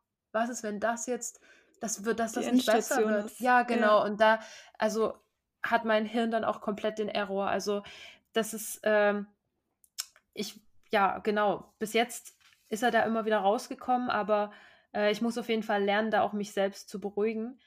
Ähm, aber es ist absolut schwer und jeder, der einen Seniorhund hat, wir sitzen da echt alle im selben Boot. Also ich glaube, das könnte auch jeder unterschreiben sozusagen. Ähm, ich versuche einfach so ein bisschen, ich weiß, dass ich das weitermachen will, dass ich weiter alte Hunde aufnehmen will. Und ich weiß, dass die Trauer immer mit dabei sein wird. Und das ist ja auch richtig und das ist auch gut so. Ähm, ich versuche Trauer ein bisschen umzupolen in meinem Kopf. Also ich zitiere jetzt wieder die Frau Radinger aus ihrem Buch. und zwar hat die geschrieben, an der Liebe geht kein Weg vorbei, sie wächst aus der Trauer und macht uns größer. Und ich versuche mittlerweile die Trauer einfach als den verlängerten, verlängerten Arm der Liebe zu sehen. Also, was wäre Liebe, wenn man nicht traurig ist, wenn derjenige weg ist? Und Trauer kann auf der anderen Seite auch nicht da sein, wenn man nicht denjenigen oder das Tier halt wahnsinnig geliebt hat. Und dass das wehtut und ein scheiß Gefühl ist, das muss ich ja keinem sagen, aber dass das zusammengehört und das eine kann es nicht ohne das andere geben und dass ich das einfach dass ich das so hinnehmen muss und dass es sogar schön ist zu trauern vielleicht. Vielleicht bin ich irgendwann mal an dem Punkt. Ich bin noch nicht an dem Punkt, aber vielleicht irgendwann mal. Also weißt du, was ich meine? Ich ja, denke, du denkst so in so eine ähnliche Ziel. Richtung. Ja. ja, das ist so das Ziel, dass man es irgendwann einfach voll und ganz annehmen kann. Es geht ja darum, auch gar nicht darum, nicht zu trauern. Das ist unmöglich und das wäre auch unmenschlich und das gehört einfach dazu und das ist ja. eine Emotion, die eine absolute Daseinsberechtigung hat und wie du schon richtig sagtest, ähm, ohne den Tod wäre das Leben halt komplett wertlos. Ähm, dann dann wäre das ja alles gar nicht so intensiv. Und ich bin auch gerade in diesem Prozess einfach diesen Kreislauf des Lebens so anzunehmen und auch als was Schönes anzunehmen, weil die Natur ist wunderschön und alles, was sie tut, ist wunderschön. Und der Tod ist so das Natürlichste, was es gibt. Er hat uns so, ähm, der Tod hat uns geboren, äh, möchte ich sagen, weil ja wir wären nicht hier ohne ihn ähm, in dem Sinne, diesem Kreislauf. Und man sagt ja auch so, dass der Tod nichts anderes ist wie eine Geburt, nur eine andere Richtung. Und ähm, es ist halt eben alles eins und alt werden ist auch irgendwo ein Privileg. Und ja. ich möchte das einfach so in, in Dankbarkeit annehmen und in, in ja, so eine Anmut oder so einen Respekt vor dem Tod, aber nicht so in diese wegkommen von dieser lähmenden Angst. Denn ja. er tut uns ja nichts. ähm, ja. Er macht einfach seinen Job und dieser Job hat eine absolute Daseinsberechtigung, auch wenn es halt scheiße wehtut. Also, was wir euch so auf dem Weg mitgeben können, ist, was halt in so Phasen hilft. Also bei mir ist das in Phasen, dass ich ja halt Tage habe, da könnte ich eigentlich nur heulen, weil ich denke, ja, scheiße, ähm, wie viel Zeit bleibt uns noch? Und an anderen Tagen denke ich gar nicht dran, weil wir halt irgendwie gute Tage haben oder das einfach nicht so präsent ist. Ähm, was immer hilft, ist so dieses Besinnen auf das Hier und Jetzt. Ich weiß, das ist irgendwie einfach gesagt, aber so ist es nun mal. Ähm, selbst wenn ich jetzt nur noch zehn Minuten mit meinem Hund habe, dann möchte ich diese zehn Minuten voll auskosten und voll da sein und diese zehn Minuten nicht mit, mit äh, Trauer verschwenden, in Anführungsstrichen, sondern halt irgendwie gut ähm, verbringen und auch, ich finde es auch irgendwie so ein bisschen egoistisch, wenn ich dann so ähm, sage, ja, du, du kannst jetzt nicht sterben, weil das würde mich traurig machen und äh, mich mhm. macht jetzt so die letzten Stunde so ein bisschen das Leben zur Hölle, weil ich hier nur ähm, rumheule, sondern ich möchte ja auch, dass er, ähm, dass ich loslassen kann, damit er loslassen kann irgendwann und er in Frieden gehen kann mit einem friedlichen, positiven Gefühl und nicht ihr wisst, Stimmungsübertragung und so, ähm, nicht einfach alles von meiner Angst übermannt wird in diesem Moment. Darum immer, hier und jetzt ist gerade alles gut. Hier und jetzt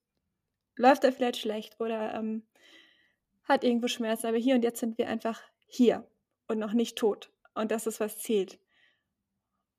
Und dann wow. eben an dieser Annahme ja. und Akzeptanz zu arbeiten. Wow, ja, ich rede jetzt mal lieber schnell weiter, weil sonst fange ich wirklich an zu heulen. Ist okay. Also ich, also ich habe auch an meiner an der Rückseite meiner Wohnungstür ähm, dieses Bild von äh, Snoopy, wo drauf steht, ähm, eines Tages werden wir alle sterben. Und also der Kumpel von Snoopy sagt, eines Tages werden wir alle sterben und Snoopy sagt, ja, aber an, ein, aber an allen anderen Tagen nicht. Und ja, das ist genau auch so das. das, was du eigentlich gerade gesagt hast und was ich mir dorthin gepinnt habe, weil ich genau den Impuls immer brauche, jeden Tag mit meinen Hunden. Und ähm, ich finde auch, also das, was du gerade angesprochen hast, ähm, die letzten zehn Minuten, letzte Stunde, was weiß ich, ähm, auch so eine wichtige Frage. Das tut weh, sich damit zu beschäftigen und macht voll keinen Spaß. Aber nein. Das ist auch noch was, was ich mir aufgeschrieben habe. Vorbereitung. Vorbereitung auf genau das. Und zwar zähle ich da schon mit rein ein Erinnerungsstück, was man sich ähm, anfertigen lässt oder selber anfertigt. Und da spoilere ich jetzt einfach mal Milena, Milena, das haben wir beide schon gemacht, obwohl unsere Hunde noch leben. Also und wir haben beide gut. und es geht ihnen gut. Äh, uns wird ihnen noch lange gut geben, aber wir haben es gemacht. Weil ich genau weiß, ich bin dann erstmal für ein paar Wochen nicht dazu in der Lage und ich brauche es aber dann. Ja, und ich fand halt auch einfach den Gedanken schöner. Also, ich erzähle mal, um was für ein Erinnerungsstück es sich handelt. Ja. Wir haben uns beide ähm, ein Schmuckstück machen lassen, ähm, in dem Haare bzw. Fell unserer Hunde eingelassen ist. Und ja. ähm, super kitschig, aber es ist so dieses, das Stück, das am Ende bleiben wird, also das physische Stück, ja. Ähm, abgesehen von den ganz energetischen Sachen. Ähm, und ich fand einfach den Gedanken so viel schöner, dass ich das Fell eines glücklichen, gesunden, fitten Kalles ja. genommen habe. Und der ja. Gedanke, dass ich das vielleicht irgendwann mal von einem, von einem toten Körper nehmen muss, fand ich einfach so schrecklich, weil ich möchte eben die schöne Erinnerung ja festhalten und nicht ja. dann, wenn es eigentlich schon zu spät ist. Ich glaube, bei dir waren es ganz ähnliche Beweggründe und darum haben wir jetzt schon Erinnerungsstücke von unseren Hunden. Und jetzt lassen die sich auch nochmal so richtig schön aufladen mit all den schönen Momenten und Erinnerungen, die wir jeden Tag sammeln. Genau, das, das hast du echt schön gesagt. Also bei mir ist noch ein Stück Tennisballstoff drin, weil Pelle seine Tennisbälle einfach liebt. Und ich habe ihm, er würde wahrscheinlich ausrasten, wenn er wüsste, dass ich das da rausgeschnitten habe für meine Kette. Aber da ist das noch drin mit. Und äh, genau, also das finde ich gehört schon einfach mit zur Planung dazu einfach. Und es gibt Sicherheit. Und ich, das klingt total böse, weil ich freue mich natürlich nicht auf den Tag, wo Herr Pelle stirbt oder meine Hunde sterben, aber ich freue mich darauf, dass ich das dann habe einfach. Und das wird dir bestimmt genauso gehen. Ja, und dass man es halt auch direkt hat und nicht noch irgendwie darauf warten muss, bis das dann fertiggestellt ist oder ja. bis die Asche da ist oder sonst was. Also dieses ganze Thema Bestattung ist halt ja. was, das man eingehen sollte, wenn ja. man dazu in der Lage ist. Und das hast du, da bist du übrigens mein Vorbild, Marlene. Denn du hast mir mal gesagt, dass du dir das alles schon genau aufgeschrieben hast. Also wen du mhm. anrufst, wann du den anrufst. Ähm, was dann gemacht wird, wie, wie dieser ganze Prozess vonstatten gehen soll. Und ähm, ich habe mir vorgenommen, das auch zu tun. Ich bin noch nicht ganz so weit. Ich habe mich ja. erkundigt, was man tut im Akutfall und was Möglichkeiten es gibt. Ähm, denn, also zumindest für mich ist das so, dass Wissen der Gegner der Angst ist. Und ähm, in diesem Fall ist ja, das voll. eben ganz genauso. Du hast diesen Fahrplan, du, du musst in dieser Situation du kannst in der Situation vermutlich nicht mehr denken, aber du hast einfach so die Vergangenheit, Merlin hat einfach schon diesen Plan gemacht, den du dann einfach ähm, ja, befolgen kannst und in dieser Situation dir das so einfach wie möglich machen kannst. Und das ist einfach ja, ein wichtiger Punkt, den man ähm, frühzeitig angehen sollte. Ich musste auch äh, einen gewissen Aberglauben überwinden. Einfach. Aberglaube, so dieses typische, man gratuliert nicht vor dem Geburtstag oder man dieses, ne? Und so nach dem Motto, also ich will nicht die, Be also nicht die Bestattung planen, bevor er nicht wirklich tot ist, aber das ist Blödsinn. Also muss ich jetzt mal, also meiner Meinung nach ist das Blödsinn. Ich will niemandem seinem Aberglauben absprechen, aber für mich persönlich ähm, gilt das nicht mehr. Und es war ja nun so, dass ich Rocky nach drei Monaten leider habe gehen lassen mit Hilfe. Also er wurde eingeschläfert weil der Tumor in seinem Kiefer eines Morgens sich geöffnet hat. Und ähm, Achtung, unschöne Information, aber es ist einfach so, sich Flüssigkeit auch aus Maul und Nase ja, rauskam und es, es konnte nichts mehr gemacht werden. Und äh, da habe ich aber auch ein bisschen Negativbeispiel. Ich, das war eine relativ spontane Aktion, dann zum Tierarzt zu fahren. Es war die Corona-Anfangszeit und es war furchtbar. Punkt. Es war einfach furchtbar. Es war ähm, husch husch, wir wurden zwischen reingeschoben, es ist in der Praxis passiert. Ähm, ich musste noch extra fragen, ob Rocky in seinem Körbchen ja, einschlafen darf. Es gab keinen Austausch zwischen mir und dem Tierarzt. Es wurde einfach gemacht. Es gab keine Vorwarnung, dass vielleicht noch der Hund sich übergeben könnte bei der anfänglichen Narkose. Und das ist was, was mich auch gelehrt hat und was ich auch dir raten und jedem raten würde, auch den Plan sich vorher machen und mit dem Tierarzt sprechen. Mit meinem jetzigen ja. Tierarzt habe ich zum Beispiel auch gesagt, ich habe ihn letztens gefragt, sie werden mir helfen, oder die Entscheidung zu fällen. Und natürlich kann ein Tierarzt das nicht sagen, aber er hat mir gesagt, ja, wir werden den zusammen beobachten und dann werden sie die Entscheidung fällen können. So, und das hat mir enorm viel Kraft gegeben. Und ähm, auch das werde ich jetzt planen. Und das gehört auch dazu. Also planen, wo soll das passieren? Welcher Tierarzt soll das machen? Ich habe zum Beispiel beschlossen, es soll zu Hause passieren. Und wenn das aus irgendeinem Grund nicht geht, weil mein Tierarzt ist eine Stunde entfernt, soll es im Auto passieren. Weil Herr Pelle zum Beispiel liebt Autofahren und sein Körbchen und das ist für mich wäre das auch in Ordnung. Mhm. Aber auch das gehört dazu und ähm, bewahrt einen vor so einer Sache, wie es mir damals passiert ist, dass es dann klar spontan, sowas kann leider immer passieren, aber gerade bei alten Hunden, wo eine Krankheit, wo das absehbar ist, dann finde ich, sollte man das beim Tierarzt ansprechen, die Rahmenbedingungen abklären und ich finde im besten Falle zu Hause das passieren lassen. Mhm. Wenn du jetzt dir wünschen könntest, wieso der ideale Weg für Pelle aussehen würde, wie er diese Erde verlässt, wie würde das aussehen? Hm. Die Antwort ist ganz unspannend. Ich würde mir einen ganz normalen Tag wünschen, einen stinknormalen Tag, nichts anderes. Aufstehen, kurze Gassi-Runde, fressen, kuscheln auf dem Sofa, nichts anderes, damit er nämlich genau nicht merkt, dass irgendwas anders ist. Und dann würde ich mir wünschen, dass ähm, ja jemand tatsächlich herkommen könnte in die Wohnung und er neben mir liegen könnte, so an mich rangedrückt, wie er es immer macht. Und dann werde ich natürlich, mein Wunsch wäre, ich kann mich zusammenreißen, bis es passiert ist, aber das ist utopisch. Ich kann mir das wünschen, aber das wird nicht klappen. Ja. Und ich finde, man muss sich da auch nicht komplett verstellen. Ähm, ja. Das wird nicht klappen und mein Hund wird es so oder so merken, dass irgendwas anders ist, aber einfach darauf fokussieren, ja, wie lieb man ihn hat eigentlich. Und dann, ich glaube, dann wäre ich schon damit zufrieden sozusagen. Also ich weiß nicht, wie es dir da geht, äh, ob du darüber auch sprechen möchtest, ob du dir da schon mal Gedanken gemacht hast. Also ich habe mir tatsächlich noch nicht so genau die Gedanken gemacht. Also ich habe mir nicht, noch nicht überlegt, was für ein Tag das sein wird oder wie das aussieht. Ähm, ich habe mir aber überlegt, dass ich mir für Kalle einen natürlichen Tod wünsche, wenn es irgendwie möglich ist. Und zusammenhängend damit halt ein Tod ohne Schmerzen, Leid und Krankheit. Das ist auch utopisch, aber man darf ja mal hoffen und wünschen ähm, dass er eben sterben darf ohne Schmerzen und dass er, also so dieses Gefühl, das ich dazu habe oder dieses Wunschgefühl ist so, dass es einfach in Frieden passiert. Das bedeutet für mich ohne Schmerzen, ohne Angst, weil in der Tierarztpraxis sehe ich das Ganze auch nicht geschehen, weil er hasst den Tierarzt, das ist für ihn purer Stress und ich möchte ihn ja. in diesem nicht so gehen lassen. Ich möchte ihn eben in Frieden gehen lassen, am liebsten auch zu Hause.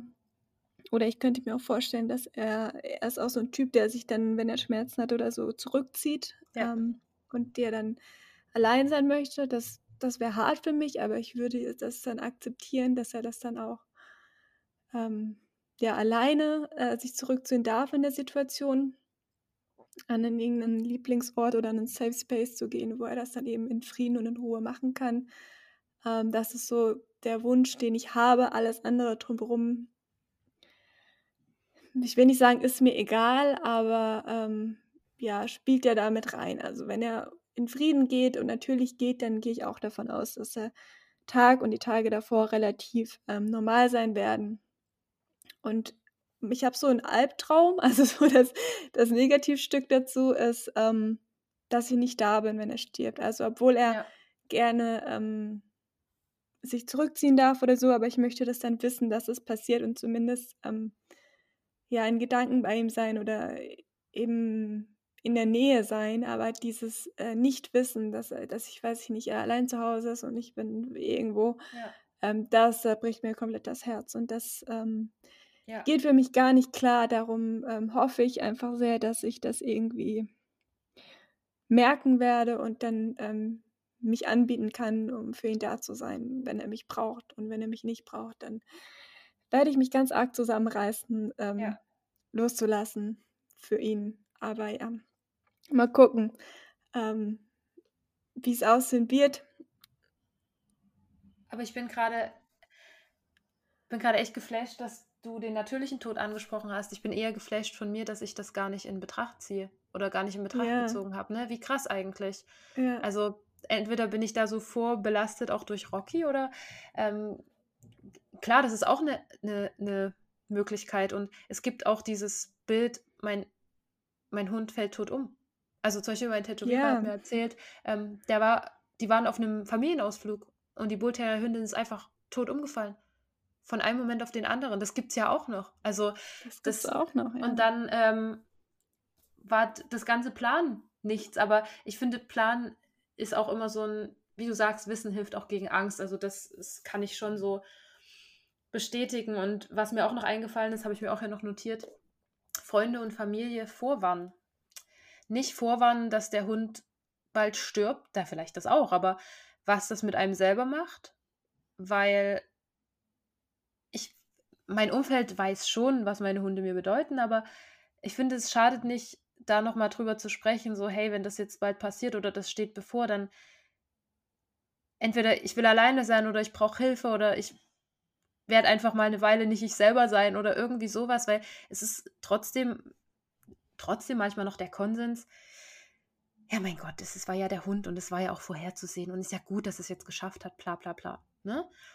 Mhm. Aber ähm, ich finde, dass mir hilft es zum Beispiel viel, dass du wirst zum Beispiel wissen, was es mir bedeutet und umgekehrt auch. Ne? Und ich finde, dass, also jeder muss auf jeden Fall irgend so ein Safe Space haben, wo man dann ja, sich auch gesehen fühlt und äh, Ja, und einfach Support auch erhaltet in der Situation. Ja. Also au- auch von dem Emotionalen mal abgesehen, vielleicht, also ich stelle mir das so vor, ich weiß es nicht, aber ich, ich werde mich wahrscheinlich komplett verlieren und mhm. keine Ahnung, ob ich mir noch was zu essen machen kann oder so und dann einfach Ja. jemand, der dir vielleicht was kocht oder einfach da ist und einen Raum Ja. für dich haltet und Ja. ähm, du einfach trauern kannst, so lange wie du möchtest und so sehr wie du möchtest. Ähm, und ich habe auch schon mit äh, Psychologen und Psychotherapeuten über dieses Thema gesprochen. Und die haben mir alle bestätigt, dass, ähm, weil du eben angesprochen hast, dieses, naja, ist ja nur ein Hund und ist halt so, ähm, die haben mir alle felsenfest bestätigt, dass es keinen Unterschied macht, ob ein Hund stirbt oder ein geliebter Mensch. Es ist genau dasselbe, was es Danke für macht. die Info. Danke für die Info. Die will ich gerne Ja, einigen Leuten mal so entgegenschreien. ja, das, das ist ja so, weil die, die Emotionen sind gleich stark. Und ähm, ich Ja. glaube, jeder, der noch nicht begriffen hat, dass ähm, Tiere Emotionen haben und wir Menschen Emotionen haben und die genau auf demselben Level sind und ähm, wir das genauso fühlen können, die haben was verpasst bisher. Ähm, deshalb, also ich habe dann auch die, die äh, Psychotherapeutin gefragt, okay, ähm, was kann ich tun? Wie kann ich mich vorbereiten? Weil ich habe eine scheiß Angst davor. Ähm, Ja. das, das ist mein Untergang, ne? um das mal ganz ehrlich zu sein. Ähm, und die hat gesagt, ja, das wird scheiße wehtun und das wird richtig beschissen. Da kann ich dir leider ähm, nichts anderes sagen. Das ist nun mal Ja. so. Aber ähm, ich kann dir auch versprechen, dass das Leben danach weitergehen wird. So, und da, daran arbeite ich jetzt, ähm, das Ja. zu sehen und eben auch Supportsystem aufzubauen und vorzubereiten, gut, ne? Um dann in dieser Situation eben Unterstützung so gut es geht zu erhalten. Ja, also mir hilft es enorm, dass es, dass ich weiß, es gibt Leute, die werden das ernst nehmen. Die werden das ehrlich ernst nehmen. Ne? Also das hilft mir zum Beispiel auch irre im Hinblick darauf. Ja. Puh, okay. Ähm, Ja, das war harter Stoff, aber es gehört dazu. Ähm, und ich finde, man, es ist auch total wichtig, darüber zu reden. Jeder, der das gerade hört, es ist legitim, sich komplett zu verlieren und äh, in tiefster Trauer Ja. zu ähm, sein. Das ist völlig normal und völlig in Ordnung und irgendwie auch wichtig, weil es ein Teil des Prozesses ist. Mhm. Okay, mal ganz kurz durchatmen. ja.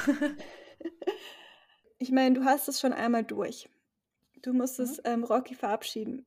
Kannst du irgendwas sagen, was, was hat dir Kraft gegeben? Ich habe das eingangs schon mal gefragt, aber erst nochmal so im, im speziellen Hinblick darauf, was lässt sich aufstehen und weitermachen und, und immer wieder einen, einen alten Hund zu adoptieren? Hm. Achtung, Surprise, mein anderer Hund. also es, ja wirklich. Es das ist aber witzig, dass du das sagst, weil genau das hat die äh, Psychotherapeutin auch gesagt. So, ey, total viele Klienten von ihr haben genau dieses Thema. Also ihr seid nicht alleine mhm. damit. Und sie hat auch gesagt, ähm, zu dem Punkt, sich ein Support-System aufzubauen, ähm, ist für viele Menschen auch, sich einen anderen ähm, Hund zu holen oder schon einen zu ja. haben oder das in Erwägung zu ziehen oder einfach ziemlich bald nach dem Tod ähm, sich wieder einen anzuschaffen. Und ähm, ich dachte immer so, wie, wie kann das sein, wenn ich halt gesehen habe, dass ein Hund verstorben ist und eine Woche später ähm, hat die Familie jetzt zum Beispiel einen neuen Hund. Und nicht immer, wie kann das sein? Aber ähm, ich glaube, das ist einfach eine Methode und ein Weg, damit umzugehen. Ja, auf jeden Fall. Und ich finde, das ist eine Win-Win-Situation. Also, auf ich meine, ja. mein, mein, Hund äh, pro profitiert davon, dass er bei mir leben kann. Wow, das hat man gehört, oder? ja, das, war, das war Herr Pelle. Herr Pelle, willkommen im Podcast. Er hat dir ähm, zugestimmt.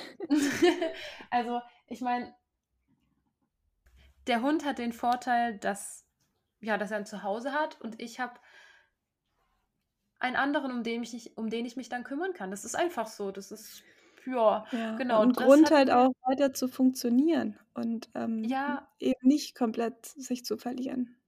Auf jeden Fall, genau. Und ich, ja, ansonsten habe ich da gar nicht so krass noch irgendwie einen Tipp. Es ist einfach, ich hasse diese Aussage, aber Zeit hilft tatsächlich. Ich hasse die wie die Pest und ich will die auch nie hören.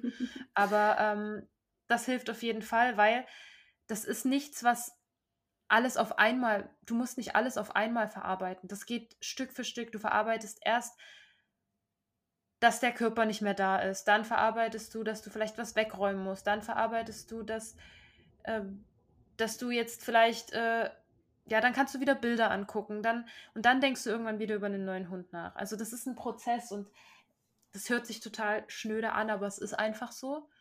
Und ähm, mir hilft zum Beispiel auch, ist witzig, weil du hast in deinem ersten Podcast auch davon gesprochen, dass Musik eben hilft und Musik stimmungsbildend sein kann und ja, uns helfen kann, uns in verschiedene Stimmungen versetzen kann eben. Und bei mir ist das auch so und bei mir gibt es, also es gibt den einen Song, der heißt Sanctuary von Welshly Arms. Ich weiß nicht, ob du den kennst. Aber ja, den, von dir.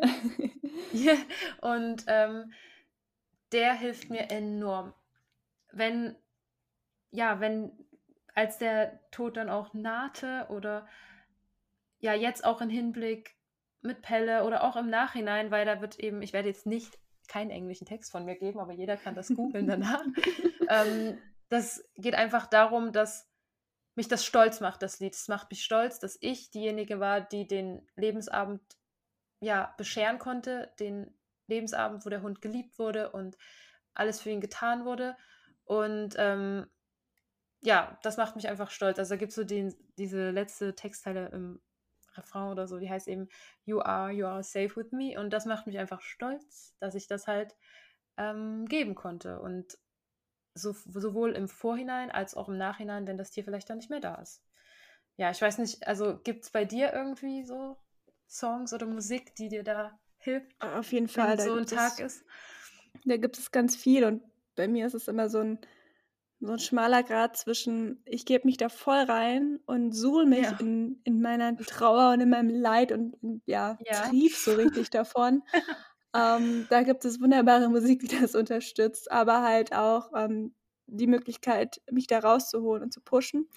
Also ich habe gelernt, dass es einfach sehr wichtig ist, da durchzugehen, weil der einzige Weg raus aus diesen Emotionen ist eben da durch. Man, man muss mehr oder weniger diesen Prozess einfach durchleben, damit man ihn abschließen kann. Ähm, da ist aber einfach total wichtig zu erwähnen, dass das jeder auf seine eigene Weise tut. Jeder trauert auf seine Weise und es gibt da kein richtig und falsch. Und alles, was man in dem Moment fühlt und tut und denkt, ist vollkommen legitim. Ähm, was mir Kraft gibt, ist einfach die guten Momente. Diese, diese Ja. Lebensfreude, die noch da ist, die zu sehen, dieses, diese gute Zeit, die wir einfach haben und dieses, ja, diese Gemeinschaft, das Schöne einfach so zu fokussieren. Und Ja. ja, ich glaube, das ist so das Wesentliche, aber Ja, das hast frag du mich dann eigentlich. nochmal, wenn es soweit ist oder danach, aber Ja. ähm, jetzt ist das Ja, aber- so, ähm, ja, das Präsenteste. Aber eigentlich hast du das gerade wieder, also du hast es total gut abgerundet. Eigentlich auch mit dem, was ich zum Anfang gesagt habe. Es gibt Schlimmeres, als seinen Lebensabend geliebt zu verbringen und davon zu träumen, was war und was noch sein könnte. Und das hast du eigentlich damit gerade ausgesagt und ist, glaube ich, auch die Kernaussage. Vielen Dank, das sind wunderbare abschließende Worte dazu. Bevor wir uns verabschieden, lass uns noch mal ganz kurz ähm, sagen, was wir von unseren Hunden bisher gelernt haben, was uns ein alter Hund lehrt. Und also ich glaube, du hast schon gesagt, und das ist irgendwie auch klar, dass du jederzeit wieder einen alten Hund adoptieren würdest. Und ich kann für mich auch sagen, dass ich es jederzeit wieder tun würde. Und jeder, der mit dem Gedanken spielt oder die Möglichkeit dazu hat, do it. Es lohnt sich, ähm, es ist es wert. Und ich hoffe, wir konnten mit dieser Folge so ein bisschen eine Lanze für alte Hunde brechen, denn irgendwie auch ein Hauptgrund, warum wir das gemacht haben, ist ja auch einfach die traurige Tatsache, dass so viele alte Hunde in Tierheimen festsitzen und einfach nur aufgrund ihres Alters nicht adoptiert werden. Und lasst euch gesagt sein, es lohnt sich und es ist wunderbar. Was natürlich Genau. heißen soll, dass ihr, dass jeder Hund zu adoptieren wunderbar ist. Ähm, aber jeder, wir hoffen, wir können euch so ein bisschen die Ängste davon nehmen und die Bedenken. Denn jede Ja. Minute mit einem alten Hund ist so Gold wert, weil gerade die alten Hunde diese Weisheit in sich tragen und wir da nochmal ganz, ganz viel le lernen können. Okay, also was ist es bei dir? Was ähm, du gelernt hast, so die, das größte Learning, das, das du hattest durch deine alten Hunde? Ich habe gelernt, dass ich mehr kann, als ich mir zugestehe. Dass ich absolut dazu Love in der it. Lage bin. Ähm, dass ich nicht nur Leute bewundern muss, die Tierschutz aktiv leben, sondern dass ich das selber kann.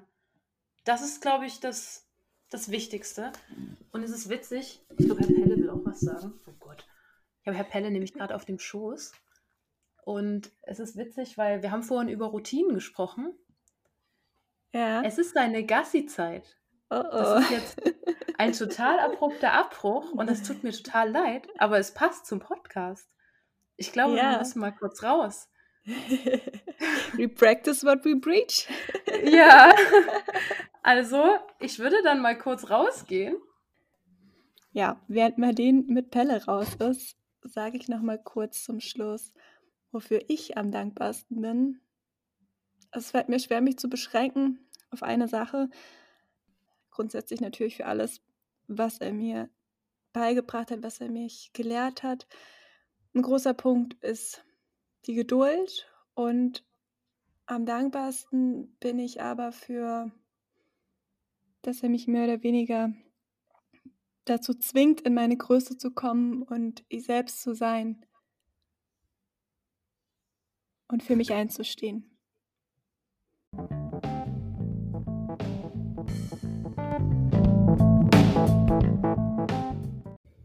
Das war also die zweite Folge des Riot Dogs Podcast. Ich hoffe, es hat euch gefallen. Ihr konntet Kraft und Mut daraus schöpfen.